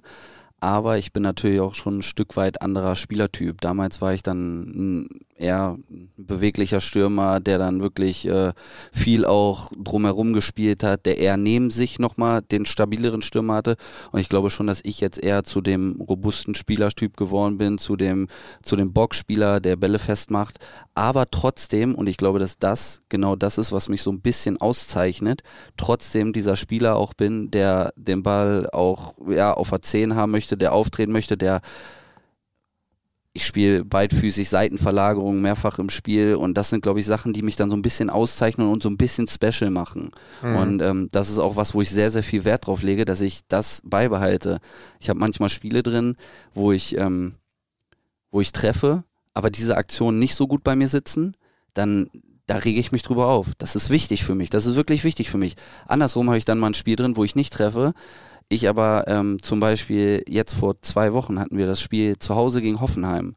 Da, das war eigentlich ein total schlechtes Spiel insgesamt von uns, aber ich habe erste Halbzeit gefühlt von 22 Bällen 20 super weitergeleitet, hatte eine Seitenverlagerung drin, hatte einen guten Steilpass drin, habe fast alles festgemacht, was, was nach vorne geschlagen wurde. Und da bin ich in die Halbzeit gegangen und habe eigentlich ein gutes Gefühl gehabt, auch wenn ich nicht getroffen habe. Also es sind auch Punkte, die sehr wichtig für mich sind, wo ich immer versuche, mich weiterzuentwickeln und vor allen Dingen auch so ein bisschen, ja, was halt zu haben, was, was man nicht überall findet, was so ein bisschen selten ist bei Stürmern. Bist du ein Trash-Talker? Ja, schon. Auf dem Platz? Nee, Nein. klar. Nee, nee, da gar nicht. Früher war ich mal so ein bisschen unterwegs, ähm, finde es aber einfach, also früher, lange her, lange, lange mhm. her, ähm, noch ein bisschen jung und blauäugig, aber äh, gar nicht. Äh, aber gibt, gibt, die gibt es aber in der Bundesliga, gell? Ja, viel, viel. Aber also, gibt es die Kommunikation mit, mit dem Innenverteidiger oder den beiden IVs, wenn es jetzt, sagen wir mal, eine Viererkette ist, die man ja dann doch über 90 Minuten ein paar Mal trifft? Ähm, oder ist es, ist es viel mehr Einschweigen, als man sich jetzt vorstellt? Es ist mehr Anschweigen und ist, glaube ich, auch immer, wie man sich gegenübertritt. Mir ist es immer ganz wichtig, meinen Gegenspielern vor dem Spiel ähm, ähm, einmal Gesundheit zu wünschen. Echt, ja? Ja, immer einmal zu sagen, bleib gesund, gutes Spiel. Weil ich glaube, dass das auch sehr wichtig ist. Einfach, dass man, ähm, ja, ich glaube, das ist so ein Stück weit auch Karma. Nicht, dass ich versuche, das Karma zu verarschen, aber ich glaube, ist, ist, also wir sind, wir sind im Sport, wir sind im Entertainment-Bereich fast schon, würde ich sagen.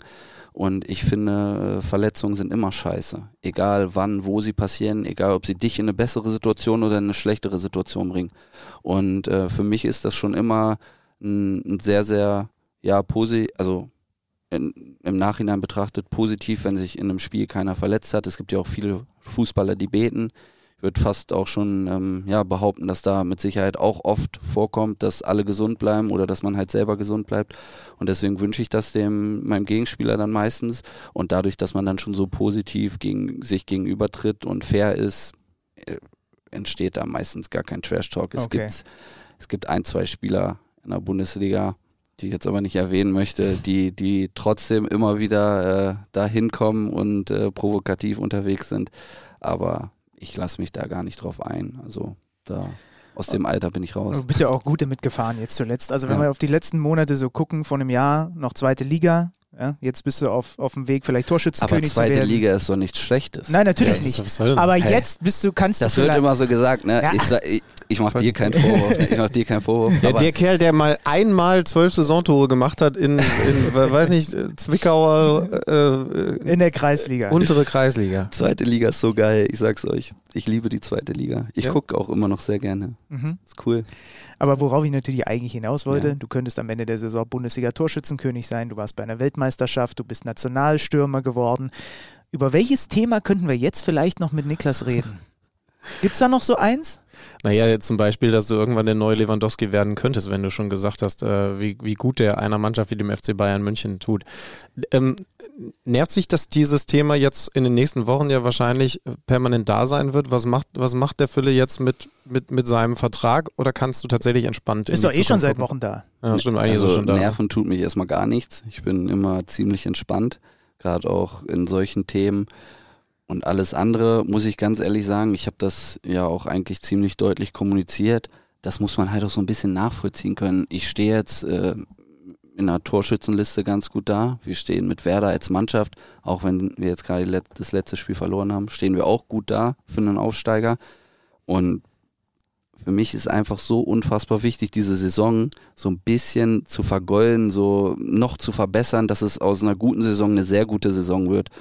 Und da liegt halt mein absoluter Fokus drauf, weil ich glaube, wenn ich jetzt anfange, mich zu irgendwelchen Gerüchten zu äußern, ähm, ob sie jetzt wahr oder nicht wahr sind, dann, dann, dann verliere ich einfach meinen Fokus. Und ähm, deswegen gibt es da für mich auch gar nichts groß zu besprechen. Kriegst du, kriegst du von deinen Freunden äh, auch diese Screenshots? Guck ja, mal, wo der Füllkrug wieder gehandelt wird natürlich. Ne? Natürlich kriege ich das ab und zu und ähm, dann auch äh, andere Stürmer in, Deut äh, in, in Europa, wo die äh, jetzt gehandelt werden und sonst was. Ähm, aber das ist natürlich auch so ein bisschen humorvoll immer, das wird immer ganz locker gesehen und da erwartet dann auch keiner eine Stellungnahme von Ich wäre genau so ein Kumpel von dir. Ich würde ja? dir jeden Tag, würde ich dir das schicken. Also tra Transfermarkt.de hat doch diese Wechselwahrscheinlichkeit, ne? Ja. Also kennst, kennst, du die Zahlen? Diese Gerüchteküche. Genau, die Gerüchteküche. Da ist, da, da ist glaube ich, der Name Füllkrug relativ viel gerade drin, ja. auf jeden Fall. Gib doch mal, gib, gib doch mal kurz, äh, ja, ich finde Transfermarkt.de, Niklas Ich finde manche, ich finde manche Gerüchte aber auch echt interessant.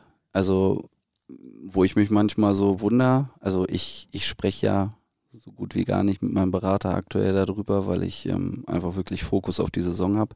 Aber wie gesagt, man bekommt es dann ja trotzdem mit über irgendwelche Screenshots, die man geschickt bekommt oder Verlinkungen oder sonst was aber finde manche Sachen interessant, manche Sachen amüsant und bei manchen Sachen frage ich mich auch, äh, ob das wirklich wahr ist, weiß ich auch nicht. Manchmal frage ich mich, ob die Vereine vielleicht in dem Moment erst drauf kommen, wenn sie selber da auf Instagram verlinken. Das Schlimme ist ja, was vielleicht ich, sollten wir ja, den kaufen. Ich, ich würde euch jetzt mal gerne, ihr seid ja auch, ähm, ja, so ja, ich weiß nicht, ob man euch Journalisten nennen kann. Kann man euch Journalisten es ist, nennen? Es ist eine 28% Entertainment. Ja. Ähm ich, ich, versuche den Begriff zu vermeiden, weil für mich sind Journalisten so Leute, die sich zum Beispiel auch unter Einsatz ihres Lebens mit irgendwelchen Quellen treffen und so weiter. Und ja, das, was das ich ist mache. Ja schon, also das ist ja breiter gefächert. Ja, aber trotzdem, ja. ich versuche das irgendwie, weil da kann ich mich ja, schwer mit gut, dann brauche ich von, Aber trotzdem, ihr, ihr seid ja auch in diesem Metier, dann Ja. brauche ich von euch jetzt mal eine Stellungnahme. Bitte.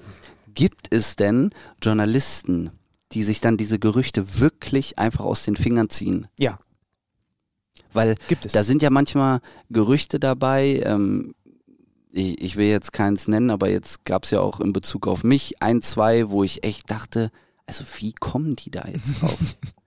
also es gibt, gut, wenn man deutschlandweit unterwegs ist, äh, unterwegs ist kann man, glaube ich, auch viel interpretieren. Also dann, dann hat man mal hier off-Record haben wir ja gerade geredet, ein Gespräch mit äh, irgendeinem Manager und redet dann über zwei, drei Spieler einfach so und der sagt dann in einem Nebensatz mal, ja, der kann schon was, der ist schon gut. Auf einmal ist ein Transfergerücht da, das kann ich schon verstehen. Ja. Aber manche Sachen, auch aus dem Ausland, wo, wo das herkommt, das wundert mich. Also gibt es definitiv. Ähm, Mhm. manchmal lancieren es Berater auch selber. Ne? Also, dass sie auch mal sowas so platzieren wollen, um so ein bisschen zu zeigen, wir wollen auch vielleicht den Verein, wo mein Klient gerade ist, unter Druck setzen und dann tun wir Dann mal hat so. es als- aber nötig, oder? ja, ja, klar, ne? aber diese ganzen, also ein schmutziges Geschäft. Also, also diese, diese Transfergerüchteküche, wir, wir fremdeln damit zugegebenermaßen schon. Aber ich finde es Ähm, gleichzeitig auch geil. Genau. es, es hat natürlich auch was, weil, ey, das war doch unsere ganze Jugend so, als wir selber dann auch Fußballmanager gespielt haben. Ich, also ich habe mir das ja auch angeschaut, aber es ist, es ist so ein gefährlicher Teil äh, unserer Branche, ob es wirklich noch Journalismus ist, weil man natürlich auch gucken muss, wie komme ich zum Beispiel an meine Informationen. Da Mhm. komme ich ran, wenn ich gut mit den Beratern bin. Mhm. Ähm, wann bin ich gut mit den Beratern? Sicherlich nicht, wenn ich ein unabhängiger Journalist bin. Ne? Also es, Mhm. ist, es ist alles so ein bisschen gefährlich in dem Bereich. Ähm, aber ich meine, äh, also ich sage jetzt mal, so ein paar Sachen kann man sich ja auch als Journalist noch zusammenreimen. Also man kann es ja auch anders formulieren. Dass du jetzt, dass du jetzt ein logischer Fit bist, also dass zum Beispiel der FC Bayern, wenn er weiß, da ist kein Lewandowski, Chupo macht, ähm, hat, hat gute Phasen, aber irgendwas fehlt noch, Aber das ist ja da kein wäre Gerücht. Genau. Das Und ist kein Gerücht. Ja. Das ist, äh, Das ist eine Analyse wissenschaftlich be belegt. Das ist eine Faktenlage, die Ja, man da wobei er hat. bei Chupo auch gerade Quatsch ist. Er spielt natürlich eine überragende Saison, ist jetzt einfach nur äh, raus gewesen, weil er verletzt ist. Ne? Aber er hat, äh, also du Nein, hast ich gesagt, meine jetzt einfach, ich Ja. meine jetzt einfach, wenn Das du, ja- wenn du einen Spielertypen hast, Ja, ja, der ja. sagt, es gab ja auch einmal äh, über mich im Winter eine, eine Thematik, wo sich dann ein Medium hingesetzt hat und gesagt hat, welche Mannschaft spielt denn mit viel Flanken in Europa, welche Mannschaft braucht im Sommer einen Mittelstürmer und einfach Köln. darauf, ja, zum Beispiel, sagen wir mal, Ja. ähm, darauf bezogen hat, dann da könnte er hinpassen. Das ist aber ja unabhängig davon, ob das am Mhm. Ende passiert oder nicht. Das ist ja auch was anderes als ein Gerücht. Aber ich bin mir auch ziemlich sicher, dass auch oftmals, äh, also ich sag, es gibt schon Transfers, die entstanden sind, wo das Gerücht erst da war und dann der Verein erst auf die Idee gekommen ist, diesen Spieler zu verpflichten. Stimmt. Aber Das ist, gibt's sicher. ist dir mal aufgefallen, sicher. wie clever der das gemacht hat, dass er uns komplett von unserem Track weggebracht hat mit der Gegenfrage und so? Ja, Eine ja. Sache, weil die habe ich bislang noch nirgendwo gefragt und stelle ich jetzt trotzdem. Wie sehr wird denn der Bundestrainer in so eine Entscheidung mit einbezogen? Weil wir haben ja auch eine Heimeuropameisterschaft 2024 und darauf wird er sehr in, äh, Mit extrem. Hansi, mit Hansi werde ich da äh, auf jeden Fall ein längeres Gespräch drüber führen, ja, definitiv. Weil äh, er einfach auch jemand ist, dem ich, dem ich da vertraue, der, glaube ich, ähm, ja, einfach sehr viel Erfahrung hat, der auch schon viel in der Welt gesehen hat.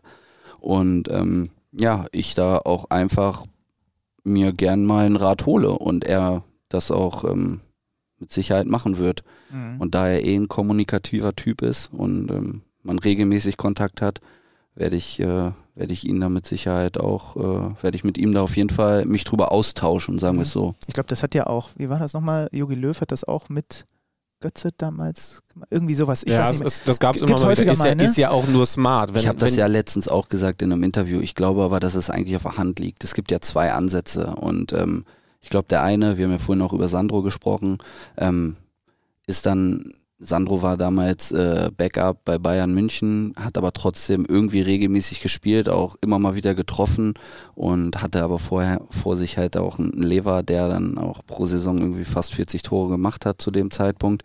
Das ist natürlich eine Situation, ich weiß nicht, ob die optimal ist, aber dennoch wusste man bei ihm, er trainiert auf allerhöchstem Niveau, er spielt auf allerhöchstem Niveau, der kommt auch ab und zu in der, in der Champions League zum Spielen und man weiß, was man von ihm kriegt. Er war ein Stürmer in einem gewissen Alter, den man da dann, ähm, wo das dann trotzdem, glaube ich, für eine Nationalmannschaft attraktiv ist.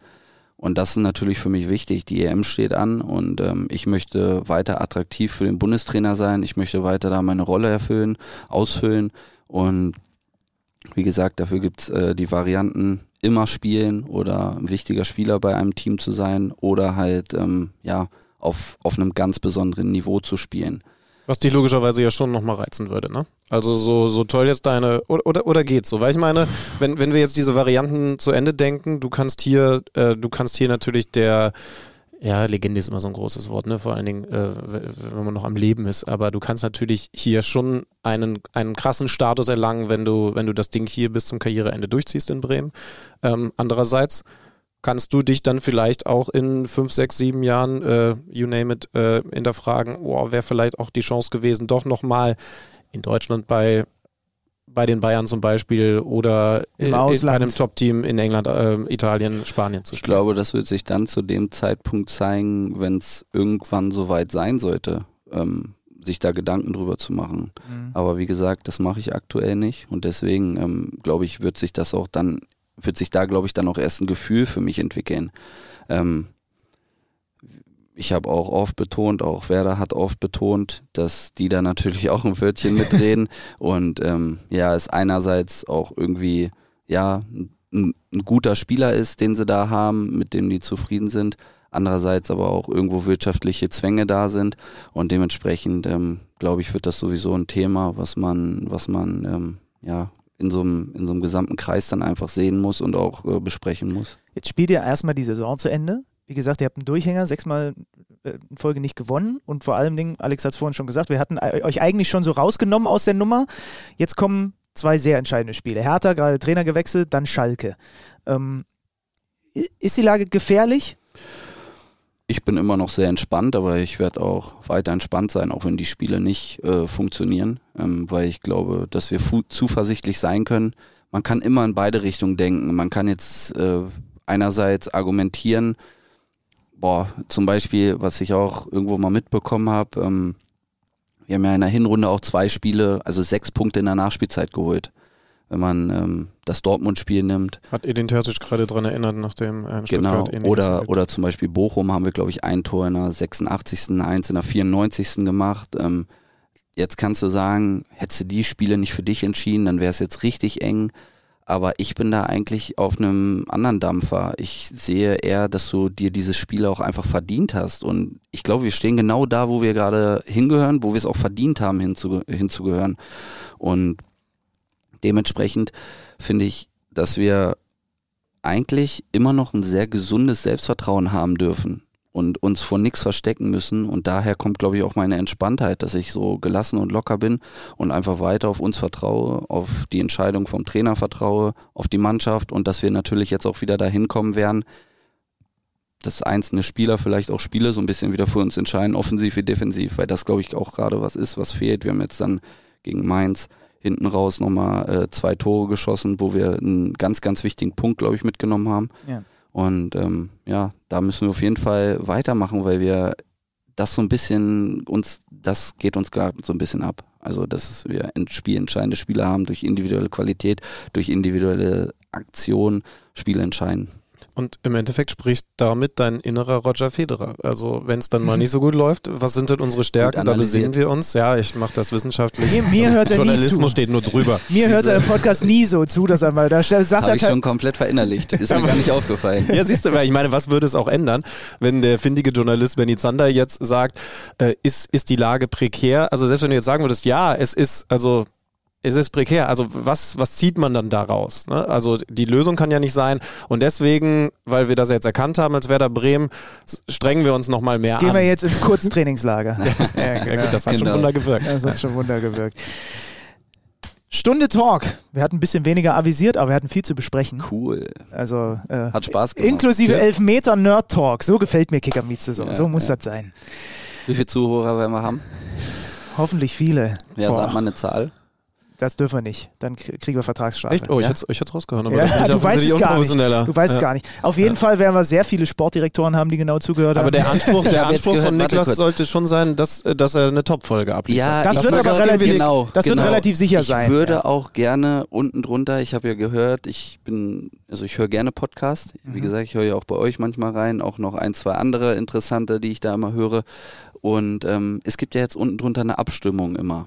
Das gibt's ja neue Funktionen. Ja, ich, genau, Wir müssen ja. uns eine coole Das. Abstimmung Oh, überlegen. das stimmt. Ja, das, Das das, ist so tatsächlich Was mein machen wir? Wir waren tatsächlich, glaube ich, so. War das eine Top- Top-Folge? Nein, wir machen, wir machen eine geile, Ab- wir machen, wir überlegen uns jetzt sofort, aber das müssen wir jetzt spontan schnell machen. Ja. Wir müssen uns jetzt eine geile Abstimmung überlegen, weil ich Ja. bin der, der die Abstimmung dann Zu neuerdings immer reinpackt. Verein wechselt nicht? Nein.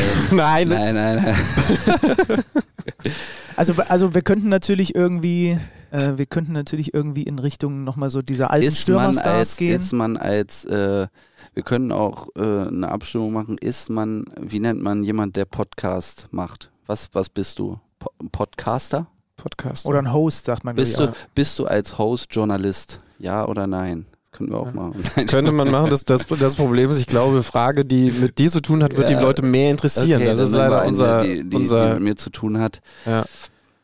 Also vielleicht ein Saisontor. Nee. Äh, nein, nein, du, sollst ja jetzt nicht sagen, wie Das, viele das Saison. wird mir jeden Tag im Kicker angezeigt. Wird Niklas Füllkrug Torschützenkönig? Echt? Abstimmung. Ich habe schon so oft auf Ja gedrückt.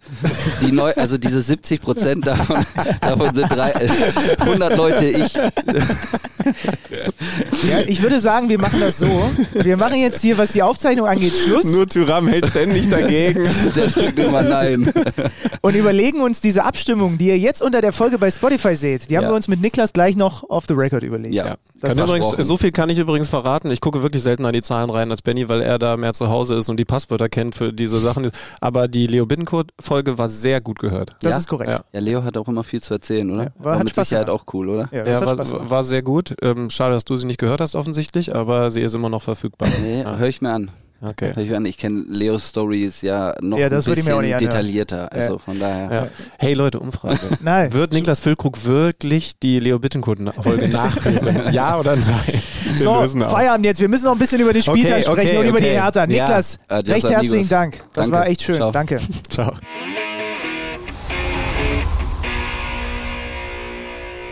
So, und jetzt sind zwölf Stunden vergangen. Wir haben zu dritt gebrütet, wie diese Spotify-Umfrage lauten könnte. Lasst euch überraschen. Also auf Spotify gibt es jetzt diese Umfrage-Option und äh, da wird jetzt aber was hingebrettert von Benny Das Zander. ist mein neues Lieblingstool.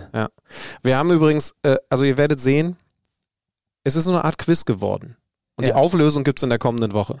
Genau, so machen wir das. Bei, bei der äh, letzten Wochen. Wir äh, kennen die Antwort, das können wir euch schon sagen. Das haben wir in den zwölf Stunden Workshop, die gerade mit Niklas Füllkrug im Anschluss noch stattgefunden haben, rausgefunden. Lieben Dank übrigens an 2353 Stimmen, ich glaube, das sind dann die Hälfte der Leute, haben dann abgestimmt, weil sie sollten sagen, welche beiden Teams steigen direkt aus der Bundesliga ab. Die Frontrunner sind Schalke und die Hertha. Darüber reden wir gleich noch mit Steffen Rohr, ja, was das Thema Hertha BSC angeht. Also schön, wie ihr euch da immer beteiligt tatsächlich bei diesem ja. ganzen Spaß. Definitiv. Wir sind, wir sind immer noch in Bremen, wir sind äh, tief im, im Weserstadion, obwohl wir sind auf Spielfeldhöhe vier Etagen unter ja. da, wo Füllkrug früher mal hier im Internat war. Es ist, es ist schon ein besonderes Stadion. Wir hatten ja vor, vor ein paar Wochen äh, dieses Thema, was ist die schönste Lage bei einem Stadion? Da hast du gesagt, Bremen darf man nicht unterschätzen. Ne? Wir sind jetzt. Äh Gab es auch ein bisschen Backlash tatsächlich. Ja? Also ich habe dann gemerkt, dass wir nicht gut vorbereitet in diese Diskussion gegangen sind, weil auf Twitter haben die Leute teilweise unsere Vorschläge zerrissen. Echt? Wurde das gegen Freiburg, gesagt? Bochum wurde auch teilweise was gegen gesagt, häufig aber auch von Auswärtsfahrern, muss man dazu sein. Ja. Äh, dazu sagen, die natürlich auch nicht die Stadion-Experience haben, die wir dann jetzt zum Beispiel hätten, wenn wir einfach in irgendeinem Stadion nicht in den Auswärtsblock gehen, sondern wo wir. Stadion-Experience ist auch ein schlimmes Wort. Das Na, klingt die, so, als könnte ich es dir äh, als Gutschein bei Albert Schweitzer kaufen. Ja, auf jeden Fall sind unsere Vorschläge nicht uneingeschränkt super angekommen. Also sie haben zum Beispiel über Bremen und Leipzig gesagt, ja, natürlich kannst du da auch super, äh, oder auch hier Freiburg kannst super am Wasser entlang kommen, aber du kannst halt auch aus Scheißrichtungen kommen. Ja. Nee, Freiburg ist ja also jetzt mit dem neuen Stadion äh, definitiv ein bisschen anders geworden, um ja. vorsichtig auszudrücken. Eine Sache kann ich hier in Bremen sagen, denn ich bin spontan, äh, ich habe im Moment einfach kein Zugglück. Ich bin spontan am Hauptbahnhof Hamburg gestrandet, weil, und das ist kein Bashing gegen die Deutsche Bahn, tatsächlich wieder ein Not, äh, Notarzteinsatz, Notarzteinsatz ja. gewesen ist auf der Strecke und deswegen der Stopp, der Stopp Bremen äh, äh, ausgefallen ist, so dass ich mit einem Mietauto hierher fahren musste.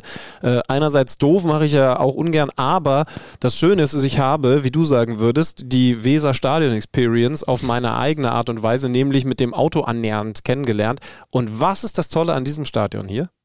Und es gibt es leider in anderen Stadien umso weniger. Hast du das Nebelhorn gehört? Nein. Nee, stimmt, das ist natürlich auch mega geil. Ähm, oh, hätten wir, hätten wir Fülle auch drauf ansprechen können. Aber dieses Stadion sieht man und das erste, was man sieht, sind die Le Flutlichtmasten. Exakt. Ja. Das Ach so, du meinst, es ist wie ja, so. Ja, gibt es halt nicht mehr. Also äh, ja, es gibt halt nur noch so wenige Stadien, wo, wo das Höchste, das, was du als allererstes aus der Ferne siehst, der Flutlichtmast ist. Also und dann kommst du näher und es genau. wird immer klarer, ja, das Stadion Genau, kommt. und so ist dieses Weserstadion. Ich weiß gar nicht, wo es überhaupt in der Bundesliga sonst noch Flutlichtmasten gibt, aber, aber hier hast du sie so präsent und ich finde es super. Ja. Stadion Experience Allianz Arena da weiß, ich, da, da weiß ich, gibt es keine Flutlichtmasten. Dafür leuchtet das ganze Stadion. War ein 1 zu 1 gegen die TSG Hoffenheim und wurde natürlich deswegen besonders, besonders, weil parallel Borussia Dortmund also wirklich parallel, parallel gespielt hat und eben auch nur unentschieden spielt. Ähm, was fangen wir, was wir mit dem Bayern-Spiel anfangen? Es ist das Spiel gewesen, wo Sadio Mané, haben wir noch gar nicht drüber gesprochen, gesperrt vom Club gefehlt hat, weil es nach dem Champions League-Spiel gegen Manchester City, nach dem Hinspiel, ähm, was sie 60 Minuten gut bestritten haben und dann leider hinten raus ihnen richtig weggeschlibbert ist weil es da diese Keilerei in der Kabine gab. Eine, ähm, Watschen, eine, eine Faustwatschen, sagen genau, wir. Genau, haben wir, da, haben wir da irgendwas noch zu, zu sagen, auch wie das vom Verein von Tuchel gehandelt wurde oder ist eigentlich alles dazu schon besprochen, jetzt wo wir auf Sendung sind? Ich weiß das immer nicht, wenn wir dann erst montags wieder rauskommen. Ja, weiß ich auch nicht. Wenn euch das interessiert, dann schreibt Benny gerne mal auf Instagram, dann geht Kriegt er live. eine Sprachnachricht. für, für einen Zehner schickt er seine Einschätzung zu Sadio Mané. 300.000 Euro habe ich jetzt gehört, Strafe. Wenn das wirklich stimmen sollte, das ist noch ein bisschen im Bereich der Gerüchte anzusiedeln, ansiedeln, aber dann wäre das auf jeden Fall ein, eine immense Summe. Was hat einer meiner Kumpels gesagt, wenn, oh, nee, das will ich jetzt nicht sagen. Wenn er, wenn er, wenn, wenn er Mitspieler von Sané wäre, hätte er schon längst eine geschallert gekriegt. Aber das, eigentlich soll man keine Witze über sowas machen. Das ist auch, äh, also Gewalt ist, ist, ist selten so richtig doll. Komm, äh, lass uns zum Fußball kommen. Ja, genau, ja. also ich würde jetzt mal sagen, dass es überinterpretiert wäre, wenn man jetzt sagt, diese Mannschaft ist zerrüttet und äh, das was da passiert ist, das hat sich jetzt beim Spiel gegen Hoffenheim wiedergespiegelt und trotzdem muss man sagen, dass, äh, und das haben wir dann ja auch an den völlig konträren Aussagen von Thomas Tuchel nach dem Champions League und jetzt nach diesem Bundesligaspiel gehört, dass es gerade in eine ganz falsche Richtung geht, denn jetzt, nachdem er gegen Manchester sich noch in die Mannschaft verliebt hatte, äh, war es äh, eher eine Entliebung von dem, was die Mannschaft auf dem Platz gemacht hat. Obwohl sie ja früh in Führung gegangen sind. Pavard, wie so ein Stürmer hat er das Tor da gemacht. Also er hat ein bisschen Glück, wie er den Ball bekommt, dass dieser direkt, äh, direkt dieser Distanzschuss direkt bei ihm landet. Und dann macht er in der 17. das 1 zu 0. Und dann aber die Hoffenheimer in der zweiten Halbzeit deutlich verbessert, mehr mitgespielt, sich Chancen erarbeitet und dann ist es André Kramaric, der per Freistoß den Ausgleich und den Endstand besorgt, 1 zu 1. Vorher für mich eher kein Foul von Müller, also kein Das- Freistoß, das- sage glaube, ich jetzt mal. Ich, ich glaube eher, dass du das eher streichen kannst. Ja, also hätte, hätte keinen Freistoß geben dürfen. Und dann ist Jan Sommer mit den Fingerspitzen dran und wieder wird darüber diskutiert, wenn er größer wäre, Spannweite und so weiter und so fort. Ähm, haben wir dazu noch irgendwas zu vermelden? Da geht nämlich Ja. der Finger hoch von da, Alex Schüler. Da geht mein lang, langer, langer Finger hoch, denn es ist ja nun schon so. Wahrscheinlich auch, weil ich halt einfach selber eher im Bereich lang anzusiedeln bin. Wahrscheinlich kommt es daher, dass ich eben sage, diese pure Länge ist als Qualität bislang unterschätzt worden. Das können wir jetzt, nachdem das in den letzten Wochen so groß gemacht wurde bei Jan Sommer, definitiv nicht mehr sagen. Denn das Thema ist, ist da und jetzt wird auch wirklich jedes Mal hingeschaut. Ich habe auch eine Spielzusammenfassung, wo dann extra die Lupe gezeigt wurde, ob er eventuell mit den Fingerspitzen noch besser hinter den Ball hätte kommen können, wenn die eben drei Zentimeter länger wären. Fakt ist, ja, ihm würde es gut tun, wenn er 10 Zentimeter länger wäre.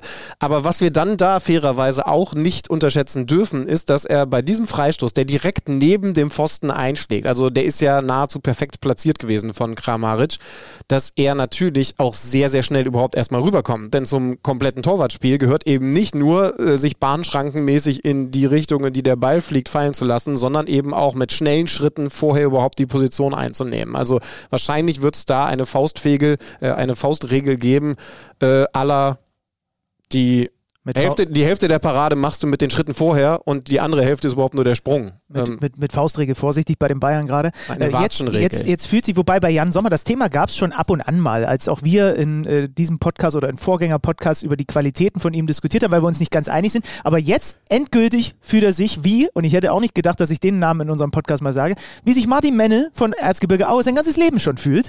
Denn bei dem wird ständig darüber diskutiert, dass er für einen Torhüter eigentlich zu klein ist. Okay, der, das stimmt. Die Diskussion, die ist bislang noch nicht ganz in Richtung Hamburg, Hohen Norden vorgedrungen, aber, aber ich lese es tatsächlich ja auch immer mal. Oder wieder. Benjamin Kirsten mich, von Dynamo Dresden war auch so ein Kandidat. Na, mich, egal. mich überrascht immer wieder tatsächlich, dass er gerade äh, mit dem Ball am Fuß ein paar Probleme hat. Das war gegen Manchester City ähm, definitiv ein Thema. Wobei man er hat da auch auch ein, zwei sagen muss, Fehlpässe gespielt. Also manchmal hart ausgedrückt scheißen ihn aber auch gerade seine Vorderleute an. Es gibt ein, zwei Fehlpässe gegen, City, äh, gegen Rückpässe gegen City, die hätten sie, also mit denen hätte selbst Manuel Neuer Probleme gehabt, weil die einfach Mist waren. Und die darfst du in dem Moment auch einfach nicht spielen. Und damit natürlich einem Torhüter, du hast ja vollkommen recht, der hat gerade einen Wackelfuß. Damit bringst du ihm ja nicht mehr Sicherheit. So. Eins, in ein, zwei Situationen gegen City dachte ich mir, nee, das ist jetzt einfach Quatsch gewesen. Dann schlag den Ball einfach lang, weil du machst deinen Torhüter dadurch nur noch unsicherer. Ja, bei Manchester City, das dürfen wir jetzt zumindest nicht unerwähnt lassen, auch wenn ihr das alle mitbekommen habt, hat natürlich Upamecano einen rabenschwarzen Tag gehabt. Da muss man dann irgendwann, dieser Kerl ist ein Weltklasse-Verteidiger, aber natürlich auch mal die Frage stellen, und das meine ich jetzt wirklich auf lange Karrieresicht, bist du in den klassischen Bundesligaspielen immer gut und dann in den ganz, ganz wichtigen nicht mehr Weltklasse, dann ist das ein Problem. Oder sind es jetzt Ausnahmen und einfach zufällige Ausrutscher? Dieses Spiel gegen Manchester City war aus seiner Sicht natürlich desaströs. Aus Bayern Sicht insgesamt, nur um das auch nochmal zu betonen, fand ich die ersten 45 Minuten auch sehr, sehr ordentlich. Ich auch. Gegen Hoffenheim aber ist es dann wirklich ein Rückschritt. Und, und äh, jetzt so langsam kommen wir ja auch vom Thema auf dem Platz läuft es nicht rund. Es gibt noch eine große Chance von Gnabry am Ende. Es gibt auch noch ein Abseitstor von wieder Pavard, weil eben De Licht den Ball verlängert und somit äh, ist der VR richtigerweise da zur Stelle gewesen. Aber es gibt nur ein 1 zu 1 und die Themen werden ja nicht leiser werden mit der großen Frage, was bedeutet das denn eigentlich, wenn die jetzt wirklich am Ende ohne Titel dastehen in dieser Saison? Ja. Dazu, dazu müsste aber natürlich erstmal Borussia Dortmund seine Hausaufgaben machen. Genau, ich würde dieses Thema jetzt größer mit dir machen, wenn nicht parallel im Schwabenland Folgendes passiert wäre. Äh, Borussia Dortmund macht ein Spiel, das du nie und nimmer nur unentschieden spielen darfst, allein von der, vom ganzen Verlauf des Spiels her. Du gehst durch Aller und Malen nach einer halben Stunde 2-0 in Führung. Kurz danach fliegt der Mavropanos mit Gelb-Rot vom Platz. Du hast dermaßen viele Chancen, das 3 zu 0 noch zu machen, triffst zweimal Aluminium, spielst ein paar Sachen nicht sauber aus und bist in Überzahl und kriegst dann, äh, glaube ich, auch irgendwann noch mit, ach guck mal, die äh, Bayern parallel, da steht es ab der 71. 1-1. Du hast alles im Griff, wobei der VfB Stuttgart, das muss man auch dazu sagen, ähm, der hat mir richtig gut gefallen in diesem Spiel. Wie die, also, die haben, ich konterkariere quasi mein eigenes Argument, weil sie defensiv natürlich trotzdem Dortmund echt viele Hochkaräter auch zugelassen haben. Ja. Aber wie sie mit dem Ball mit Dortmund mitgespielt haben und auch wie sie sich da hinten rausgespielt haben, das ist schon genau das, was wir in, in ich glaube, der letzten Folge war es, thematisiert hatten. Ne? Wie die gezeigt haben, was fußballerisch in dieser Mannschaft steckt. Diese linke Seite mit Sosa und Fürich. Girassi wieder drin, da muss man ja Bruno Labbadia auch nochmal zugute halten. Den hatte der halt nicht zur Verfügung. Der musste vorne mit Silas oder wem auch immer spielen. Jetzt ist der Girassi dabei. Fürich hat mir gut gefallen. Wie sie es hinten aufgelöst haben äh, mit, dieser, mit dieser Dreierkette, mit der sie da gespielt haben. Das war schon so, dass ich mir mehrfach dachte, boah, das ist aber gut, ey. Aber naja, wir haben ja in der vergangenen Folge darüber geredet. Es gibt diese zwei Mannschaften unten drin, die einen spielerischen Ansatz haben. Das Ja. sind die beiden Mannschaften, die jetzt die Großen geärgert haben. Ja. bei Dortmund übrigens Jan neben Hummels, äh, Hummels Süle und Schlotterbeck Nee, du kannst ruhig äh, mehr Sachen nicht, französisch nicht, aussprechen. nicht zur ich dir Verfügung eh stehen. sagen. Und dann wird es halt komplett wahnsinnig. 78. Minute, Kulibali, der Stuttgarter, kurz nach Einwechslung, äh, abgefälschter Schuss äh, nach Dribbling von ihm, von Jan abgefälscht zum 1 zu 2. Unterzahl Stuttgart hast du. Genau, erwähnt? schon, schon Ja. seit der, was war es, also eine gute Stunde, ne? mindestens in Unterzahl. Ähm, Wagnumann, sechs Minuten später, nach einer Ecke, springt der Ball von Özcan genau zu ihm. 2 zu 2. Das Stadion eskaliert komplett. Natürlich die Dramatik in der Konferenz mit Parallelergebnis Bayern und so könnte nicht größer sein. 92. Minute. Giovanni Reina macht doch eigentlich das Siegtor für Borussia Dortmund, da nachdem Bino Gittens noch geblockt wird. Da übrigens, was mir aufgefallen ist, man hat es in einer Slow-Mo wunderbar gesehen, was gar nicht geht, was äh, Yusufa Mokoko nach dem Tor macht. Der jubelt ins Gesicht von Bredlo. Das ist absolut unnötig, während er da an ihm vorbeirennt. Ich schieb's mal auf seine Jugend, aber das kann am Ende ein Tor sein, was vielleicht, äh, das hat er nicht auf der Kap Kappe, aber das ist natürlich für Stuttgart so dermaßen desaströs, dass du dich, zu, also das muss einfach nicht sein.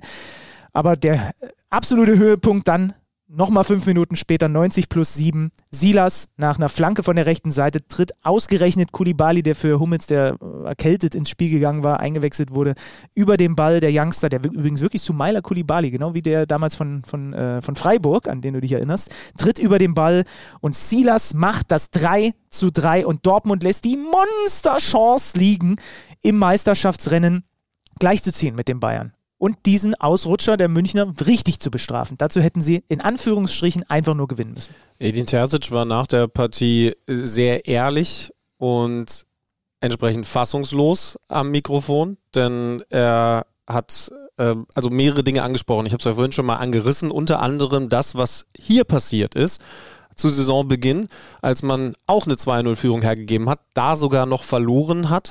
Er hat sich direkt daran erinnert und hat gesagt, äh, da dachte man, schlimmer kann es ja nicht werden. Er hat das jetzt natürlich auch durch die Phase, in der man sich gerade befindet, also später Saison und man weiß, man kann hier tatsächlich jetzt Meister werden in dieser Ja. Saison, weil die Bayern auch mal schwächeln und äh, ihre eigenen Probleme haben. Er hat das sogar als noch schlimmer empfunden, kann ich auch nachvollziehen.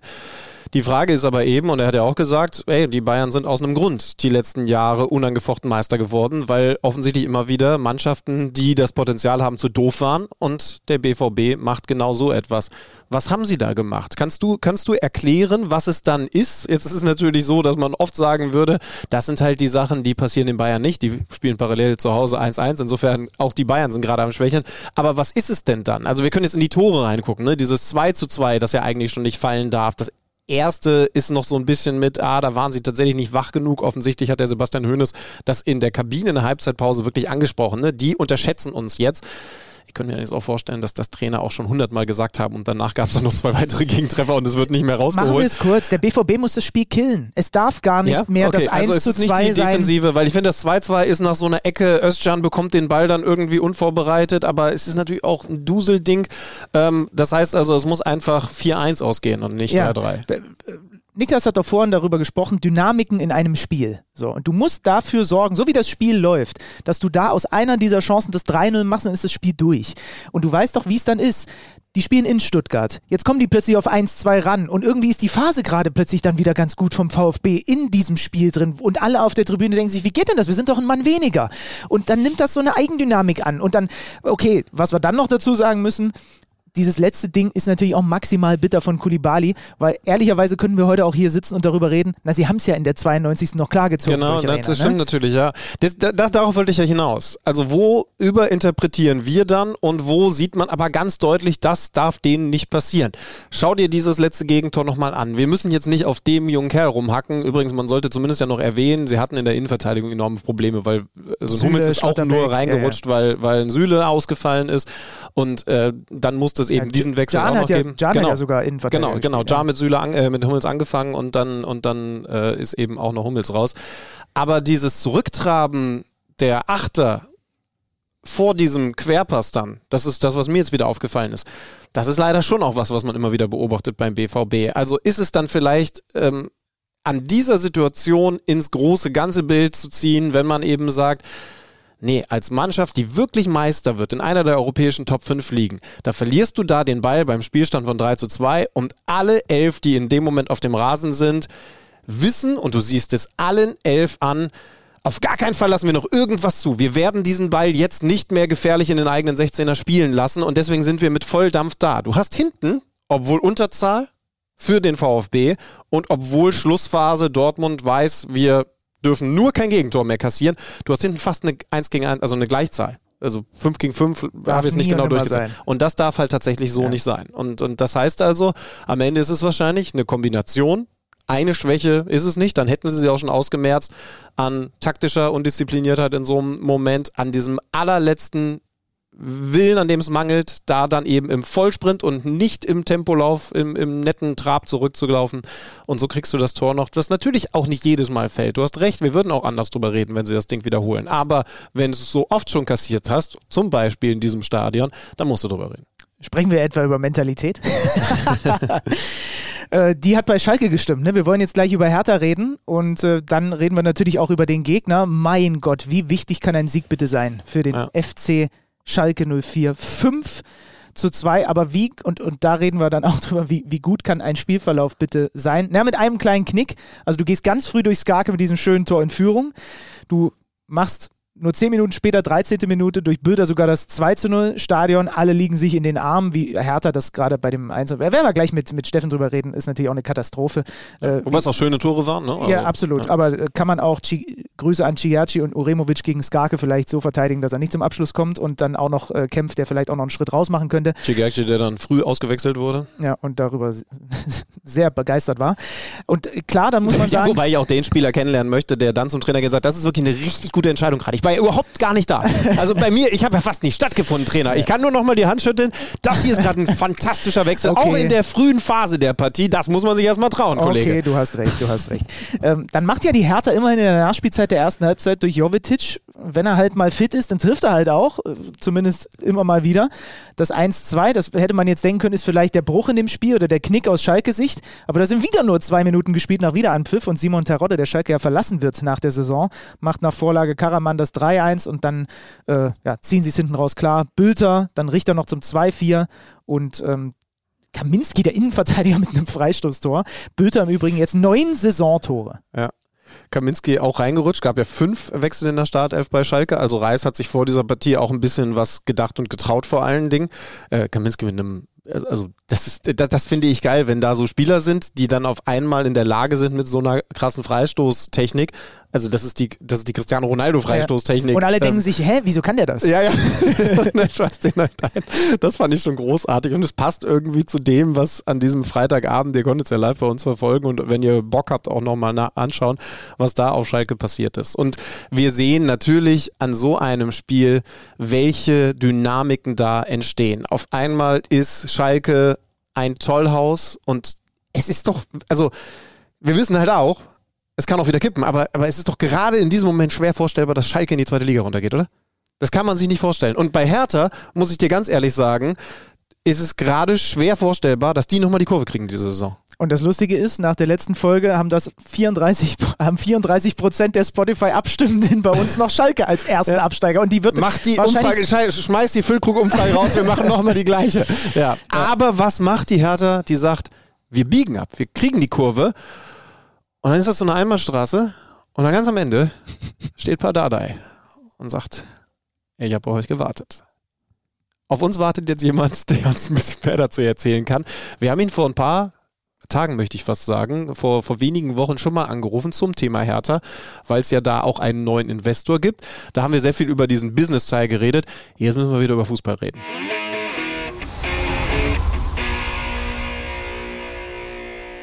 Irgendwann hatten wir doch mal anders geredet über die Hertha, dass sie jetzt gerade auf einem richtigen Weg sind. Fakt ist, das wissen wir spätestens seit gestern, der Weg ist wieder ein anderer. Vielleicht sogar einer, bei dem man umgekehrt ist und wieder zurückgeht in Richtung Pal Dardai. Wir werden jetzt die Antworten bekommen. Steffen Rohrs ist zu, zugeschaltet. Steffen, grüß dich. Hallo, ihr beiden.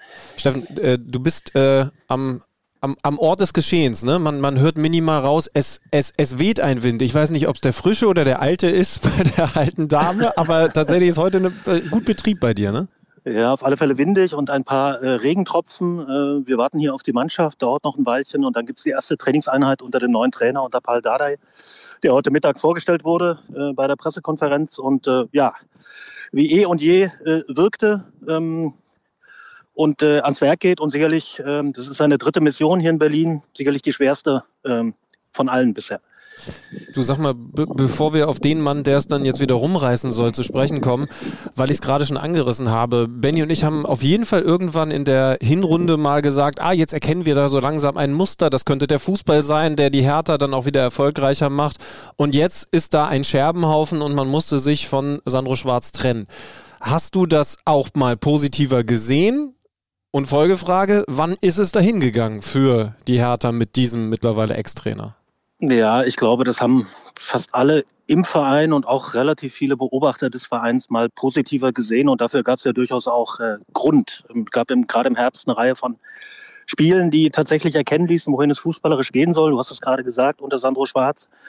Es, es hat nur äh, dann 2023 denkbar schlecht angefangen. Ähm, mit äh, vier Niederlagen am Stück und es ist nicht entscheidend besser geworden seitdem. Also plakativ muss man sagen, die Punkte waren nicht da, der Ertrag war nicht da, ein Punkteschnitt von unter 0,8. Das ist natürlich auf Strecke dann die Bilanz eines Absteigers, ganz klar. Ähm, und was halt vor allem auffällig war äh, in diesem Kalenderjahr, dass man gegen die Mitkonkurrenten immer wieder Spiele hingelegt hat, in Bochum, in Hoffenheim und jetzt vor allem dann auch äh, in Gelsenkirchen, die waren halt nah am Systemabsturz oder waren im Grunde ein Systemabsturz, wenn man an den Freitagabend denkt. Da wirkte die Mannschaft wie gelähmt, wie blockiert, äh, kam nicht ins Spiel, kam in keine Zweikämpfe und ähm, ja, äh, sich da auf den Reim zu machen, war in der Tat schwer für alle, ähm, die gesehen haben, dass eigentlich das Verhältnis zwischen Trainer und Mannschaft intakt war, bis zum Schluss intakt war. Ähm, aber ich glaube, nach dem Auftritt am Freitagabend, dem Ergebnis, vor allem dem Inhalt, äh, blieb dann den Vereinsbossen auch nichts anderes mehr übrig, als äh, nochmal zu reagieren. Sie wollten es tatsächlich durchziehen mit Sandro Schwarz. Das war auch ein ehrliches Bemühen. Das kann man denen auch abnehmen, aber ich glaube, zu dem Zeitpunkt jetzt ähm, war äh, geboten, nochmal zu handeln. Du hast es schon gesagt, Paul Dardai übernimmt zum dritten Mal die Hertha und über allem schwebt irgendwie die Frage, warum tut er sich das wieder an? Also was war dein Eindruck auf der Pressekonferenz? Hat er es erklärt? Er hat es ein Stück weit äh, erklärt, er ist jetzt in manchen, äh, bei manchen Themen natürlich noch nicht so in die Tiefe äh, gegangen, was auch daran liegt, dass er jetzt natürlich erstmal mit der Mannschaft auch in Klausur gehen wird, auf dem Trainingsplatz, in der Kabine. Da wird es viele Gespräche geben, viele Einheiten, vermutlich auch viele nicht öffentliche Einheiten diese Woche. Also heute dürfen wir noch zugucken, heute Nachmittag. Äh, das wird, ähm, wird nicht durchgehend die Woche natürlich der Fall sein. Ähm, ja, Paldada liebt Hertha BSC, Paldada ist Hertha BSC. Ich glaube, man wird ähm, kaum einen anderen Trainer finden, der so eine Identifikation mit äh, seinem Arbeitgeber hat wie Pal Dardai. Äh, Rekordspieler, vor über 25 Jahren aus Ungarn nach Berlin gekommen, immer äh, hier geblieben, ja, obwohl es hier und da wirklich auch Angebote gab, Anfragen gab aus der Bundesliga, auch aus dem Ausland, ähm, auch lukrative Geschichten. Und er wäre jetzt oder will es immer noch, hat es immer noch vor, im Sommer wieder in die Jugendakademie äh, zurückzukehren. Das ist eigentlich der Job, äh, in dem er sich am wohlsten fühlt tatsächlich. Dass er sich das jetzt nochmal antut, ähm, muss ich sagen, äh, war bis vor einigen Wochen für mich tatsächlich auch schwer vorstellbar, äh, weil natürlich dieser Name schon länger auch, ähm, auch im Winter schon durchaus rumgeisterte und da die klare, klare Botschaft immer war, er will nicht mehr, er macht nicht mehr, jetzt macht er doch wieder und ähm, ja, das allein zeigt natürlich sein Herz, seine Verbundenheit zu diesem Verein. Und dann können wir jetzt erwarten, dass es auch wieder der Dardai-Fußball wird, der wie aussieht? Ja, Fall Dardai, äh, da weiß man, was man kriegt. Das gilt für die Spieler, das gilt auch für uns äh, Beobachter. Ähm, A und O ist äh, defensive Stabilität. Also wenn man sich das Spiel auf Schalke anschaut und auch die Wochen davor. Äh, es braucht äh, ja mehr Kompaktheit, dafür steht Pal Dardai. Tiefes Stehen, schnelles Umschalten. Ähm, ja, er wird diese Mannschaft ähm, relativ schnell hinter sich bringen. Er hat es zweimal geschafft ähm, in ja, Situationen, die auch nicht leicht waren. Trotzdem muss man sagen, es sind jetzt nur noch sechs Spiele. Die beiden Male davor hatte er deutlich mehr Zeit. Und ähm, ja, ich finde auch, er hatte die beiden Male davor einen besseren Kader zur Verfügung. Aber es ist ihm zumindest zuzutrauen, dass es einen Effekt geben wird und dass diese Mannschaft anders ähm, und mit mehr Feuer und Temperament auftreten wird als zuletzt. Rekonstruiere für uns bitte mal den Prozess, der dann zu Paul Dardai geführt hat, weil das war das erste Mal jetzt ja, wo der Investor Triple Seven, was ich deinen Texten so entnehmen konnte, auch sehr intensiv mitdiskutiert hat, wer denn da der neue Trainer wird. Ja, es gab natürlich ähm, in den Wochen davor intern auch schon immer wieder Gespräche, als die Ergebnisse ja schon größtenteils ausgeblieben sind unter Sandro Schwarz, wann denn möglicherweise der Zeitpunkt äh, gekommen sei, um da nochmal zu handeln.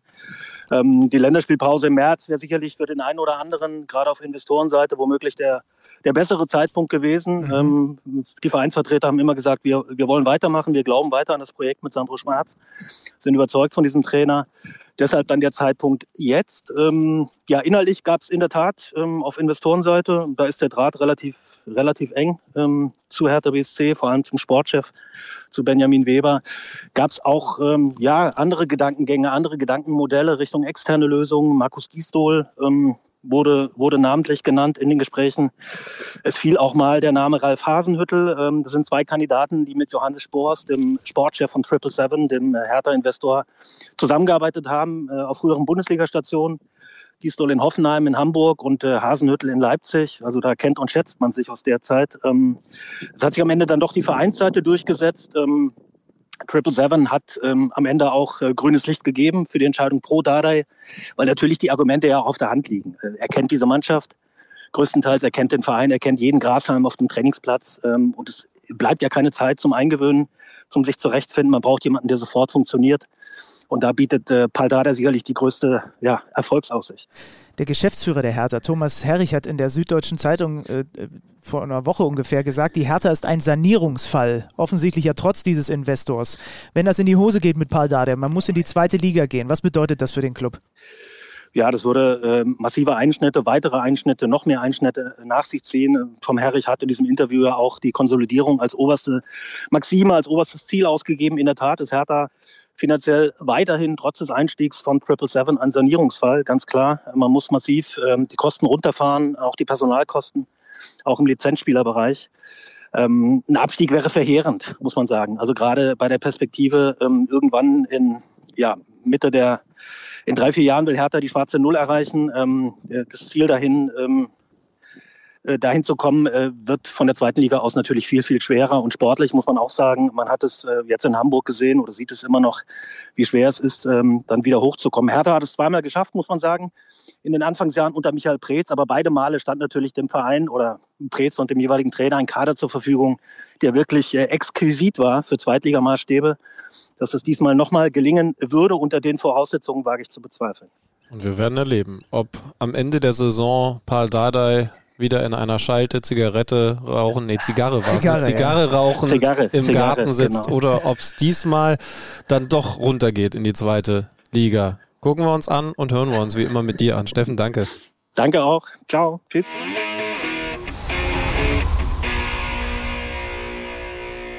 Hertha mit 22 Punkten, Tabellenletzter.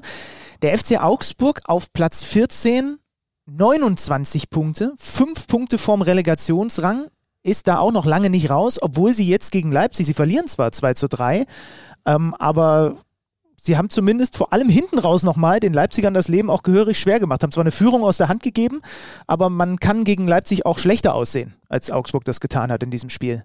Mhm. Also Marco Rosa hat zum Beispiel danach gesagt, er will einfach, dass seine Mannschaft konstanter so ein Spiel zu Ende bringt.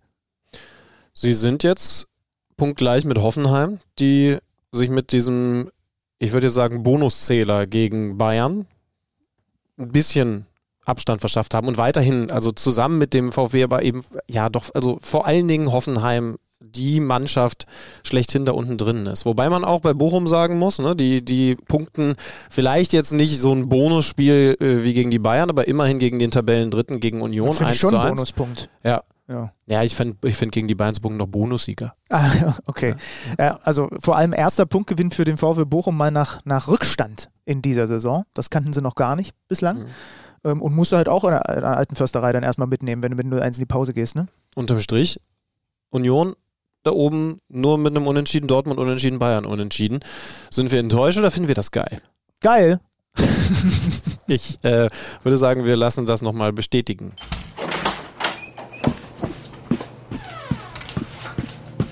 Neues aus dem Datenkeller. Präsentiert von Tipico Sportwetten.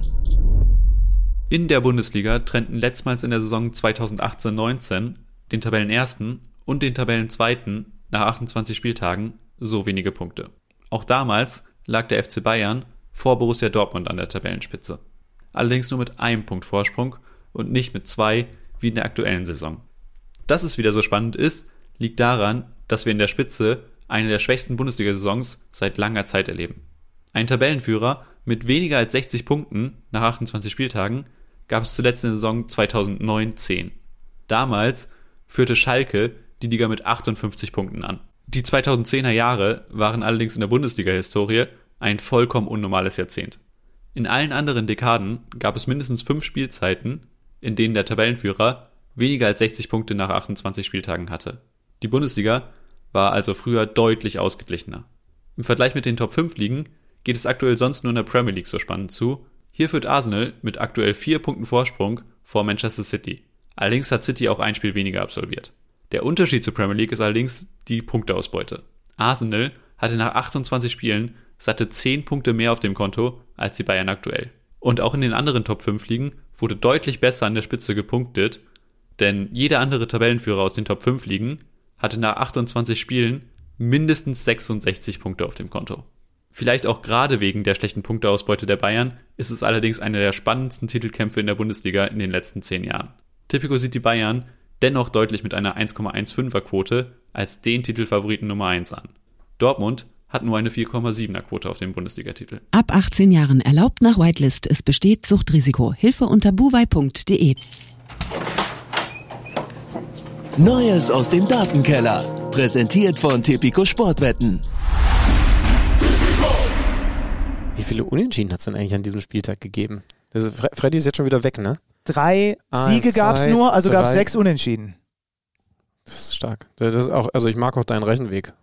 Du bist nicht so ein Schüler, der an die Tafel geholt wird und einfach stumm einen rechnet und nichts dazu sagt, sondern du bist auch in der Lage. Perform. Den, ja, Ich habe performt an der Tafel. es ist Mündliche Leistungskontrolle performt. Also deine, de, deine Stadion, dein Stadionerlebnis ist hier wieder besonders geil Ohne- mit dir. Wir müssen häufiger Podcasts aus, aus dem Bauch eines Stadions machen. Ja, können wir doch. Äh, ja, Können wir doch, wenn du, wenn, wenn du mich ab und zu mal mitnimmst. Äh, Köln gegen Mainz, 1 zu 1. Frankfurt gegen Gladbach, 1 zu 1.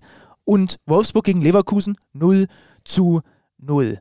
Heißt, ähm, Bayern 04 Leverkusen hätte sogar noch mit einem Sieg, die waren ja zuletzt in sehr guter Verfassung, noch näher sich an Platz 4 und Leipzig heranschieben können. Aber Xabi Alonso hat sich dafür entschieden, mit Blick auf die Europa League und das Rückspiel da gegen Saint-Gilloise zu rotieren. Wirtz rausgenommen, ähm, Adli rausgenommen, die beide in sehr guter Verfassung waren. Es war wirklich ein Spielerisch müssen wir zu dem Spiel fast gar nichts sagen. ich war ja vor Ort, habe die Interviews gemacht, aber äh, es gab zwei ganz interessante Beobachtungen. Zum einen ist mir aufgefallen, aber es wollte, also es ist erstmal weiterhin dann nur eine These von mir, weil es Nico Kovac nach dem Spiel nicht bestätigen wollte. Ich glaube aber, dass es trotzdem so ist, dass der mit einem Pfiff-Morse-Alphabet arbeitet. Ich habe es schon in der Live-Sendung gesagt. Der gibt mit verschiedenen Arten von Pfiffen seiner Mannschaft Befehle. Ich habe die ganze erste Halbzeit und auch noch einen Großteil der zweiten darauf achten können, weil so viele Highlights gab es das Spiel nicht her. Und es gibt zum Beispiel den einen kurzen Pfiff und der bedeutet hinten rausrücken.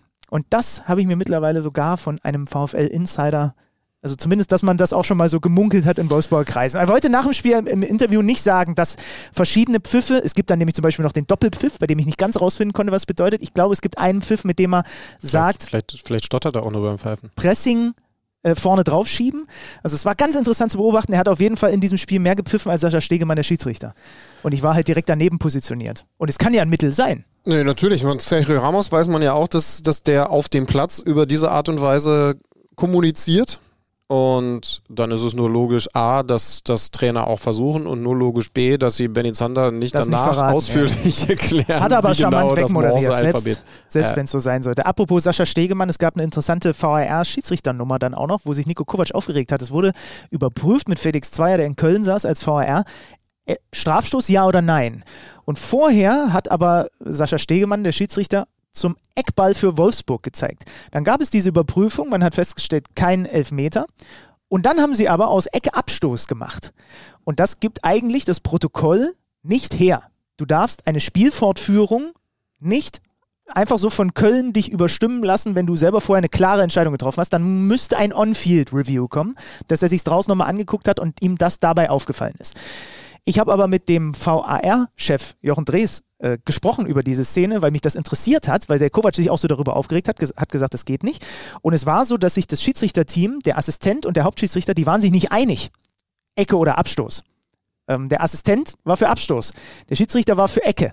Und dann, auch wenn es das Protokoll nicht wirklich hergibt, hat jetzt Jochen Drees gesagt, dann ist das eine Ausnahmesituation, wo man beim DFB okay damit ist, dass bei diesem Check das quasi als Orientierung trotzdem dem uneinigen Schiedsrichterteam im Stadion mit hingegeben wird. Weil wenn man schon sieht, dass es klar Abstoß und nicht Ecke ist und man stellt sich jetzt vor, daraus wäre ein Tor entstanden und dann würden die Leverkusener andersrum wieder argumentieren, ja, aber ihr habt es euch doch eh angeguckt, wie kann euch das durchrutschen? Ja, stimmt, so kann Ne? man es natürlich sehen. Ich wollte jetzt auch gerade sagen, irgendwie, irgendwie ist es nochmal eine Verkomplizierung und da haben wir ja bereits gelernt, das ist immer doof, aber stimmt, das wäre der Worst Case und den hätte man dadurch ausgeschlossen. Trotzdem sagt Dr. Andres, wenn eine klare Entscheidung getroffen ist von dem Feld und die sind sich auch nicht so uneinig, wie es jetzt in dem Fall der Fall war, dann will man das nicht. Es soll der VR nicht überprüfen, war das Ecke oder Abstoß, war Ja, das ja, Einwurf für dann die oder kommst du wieder vom Hundertsten ins ja, Tausendste genau. und dann kann er überall eingreifen. Ich habe jetzt nicht wahrgenommen, dass die uneins waren, aber manchmal, das hättest du im Zweifel besser gesehen, aber du warst mit den Pfiffen von Nico Kovac beschäftigt.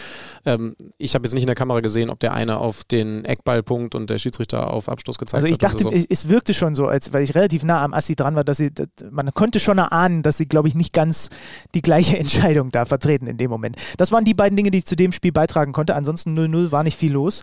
Ist Ähm, übrigens im Zweifel für Leverkusen okayer, weil sie diese Belastung gerade haben. Das habe ich auch immer wieder bei Union-Spielen rausgehört, wenn man sich mit den Leuten unterhält. Die sind natürlich gerade voller Fokus auf die Europa League und dann trotzdem den Konkurrenten nicht ranzulassen, weil man 0 zu 0 spielt und eigentlich sogar die etwas besseren Chancen hat, Ja.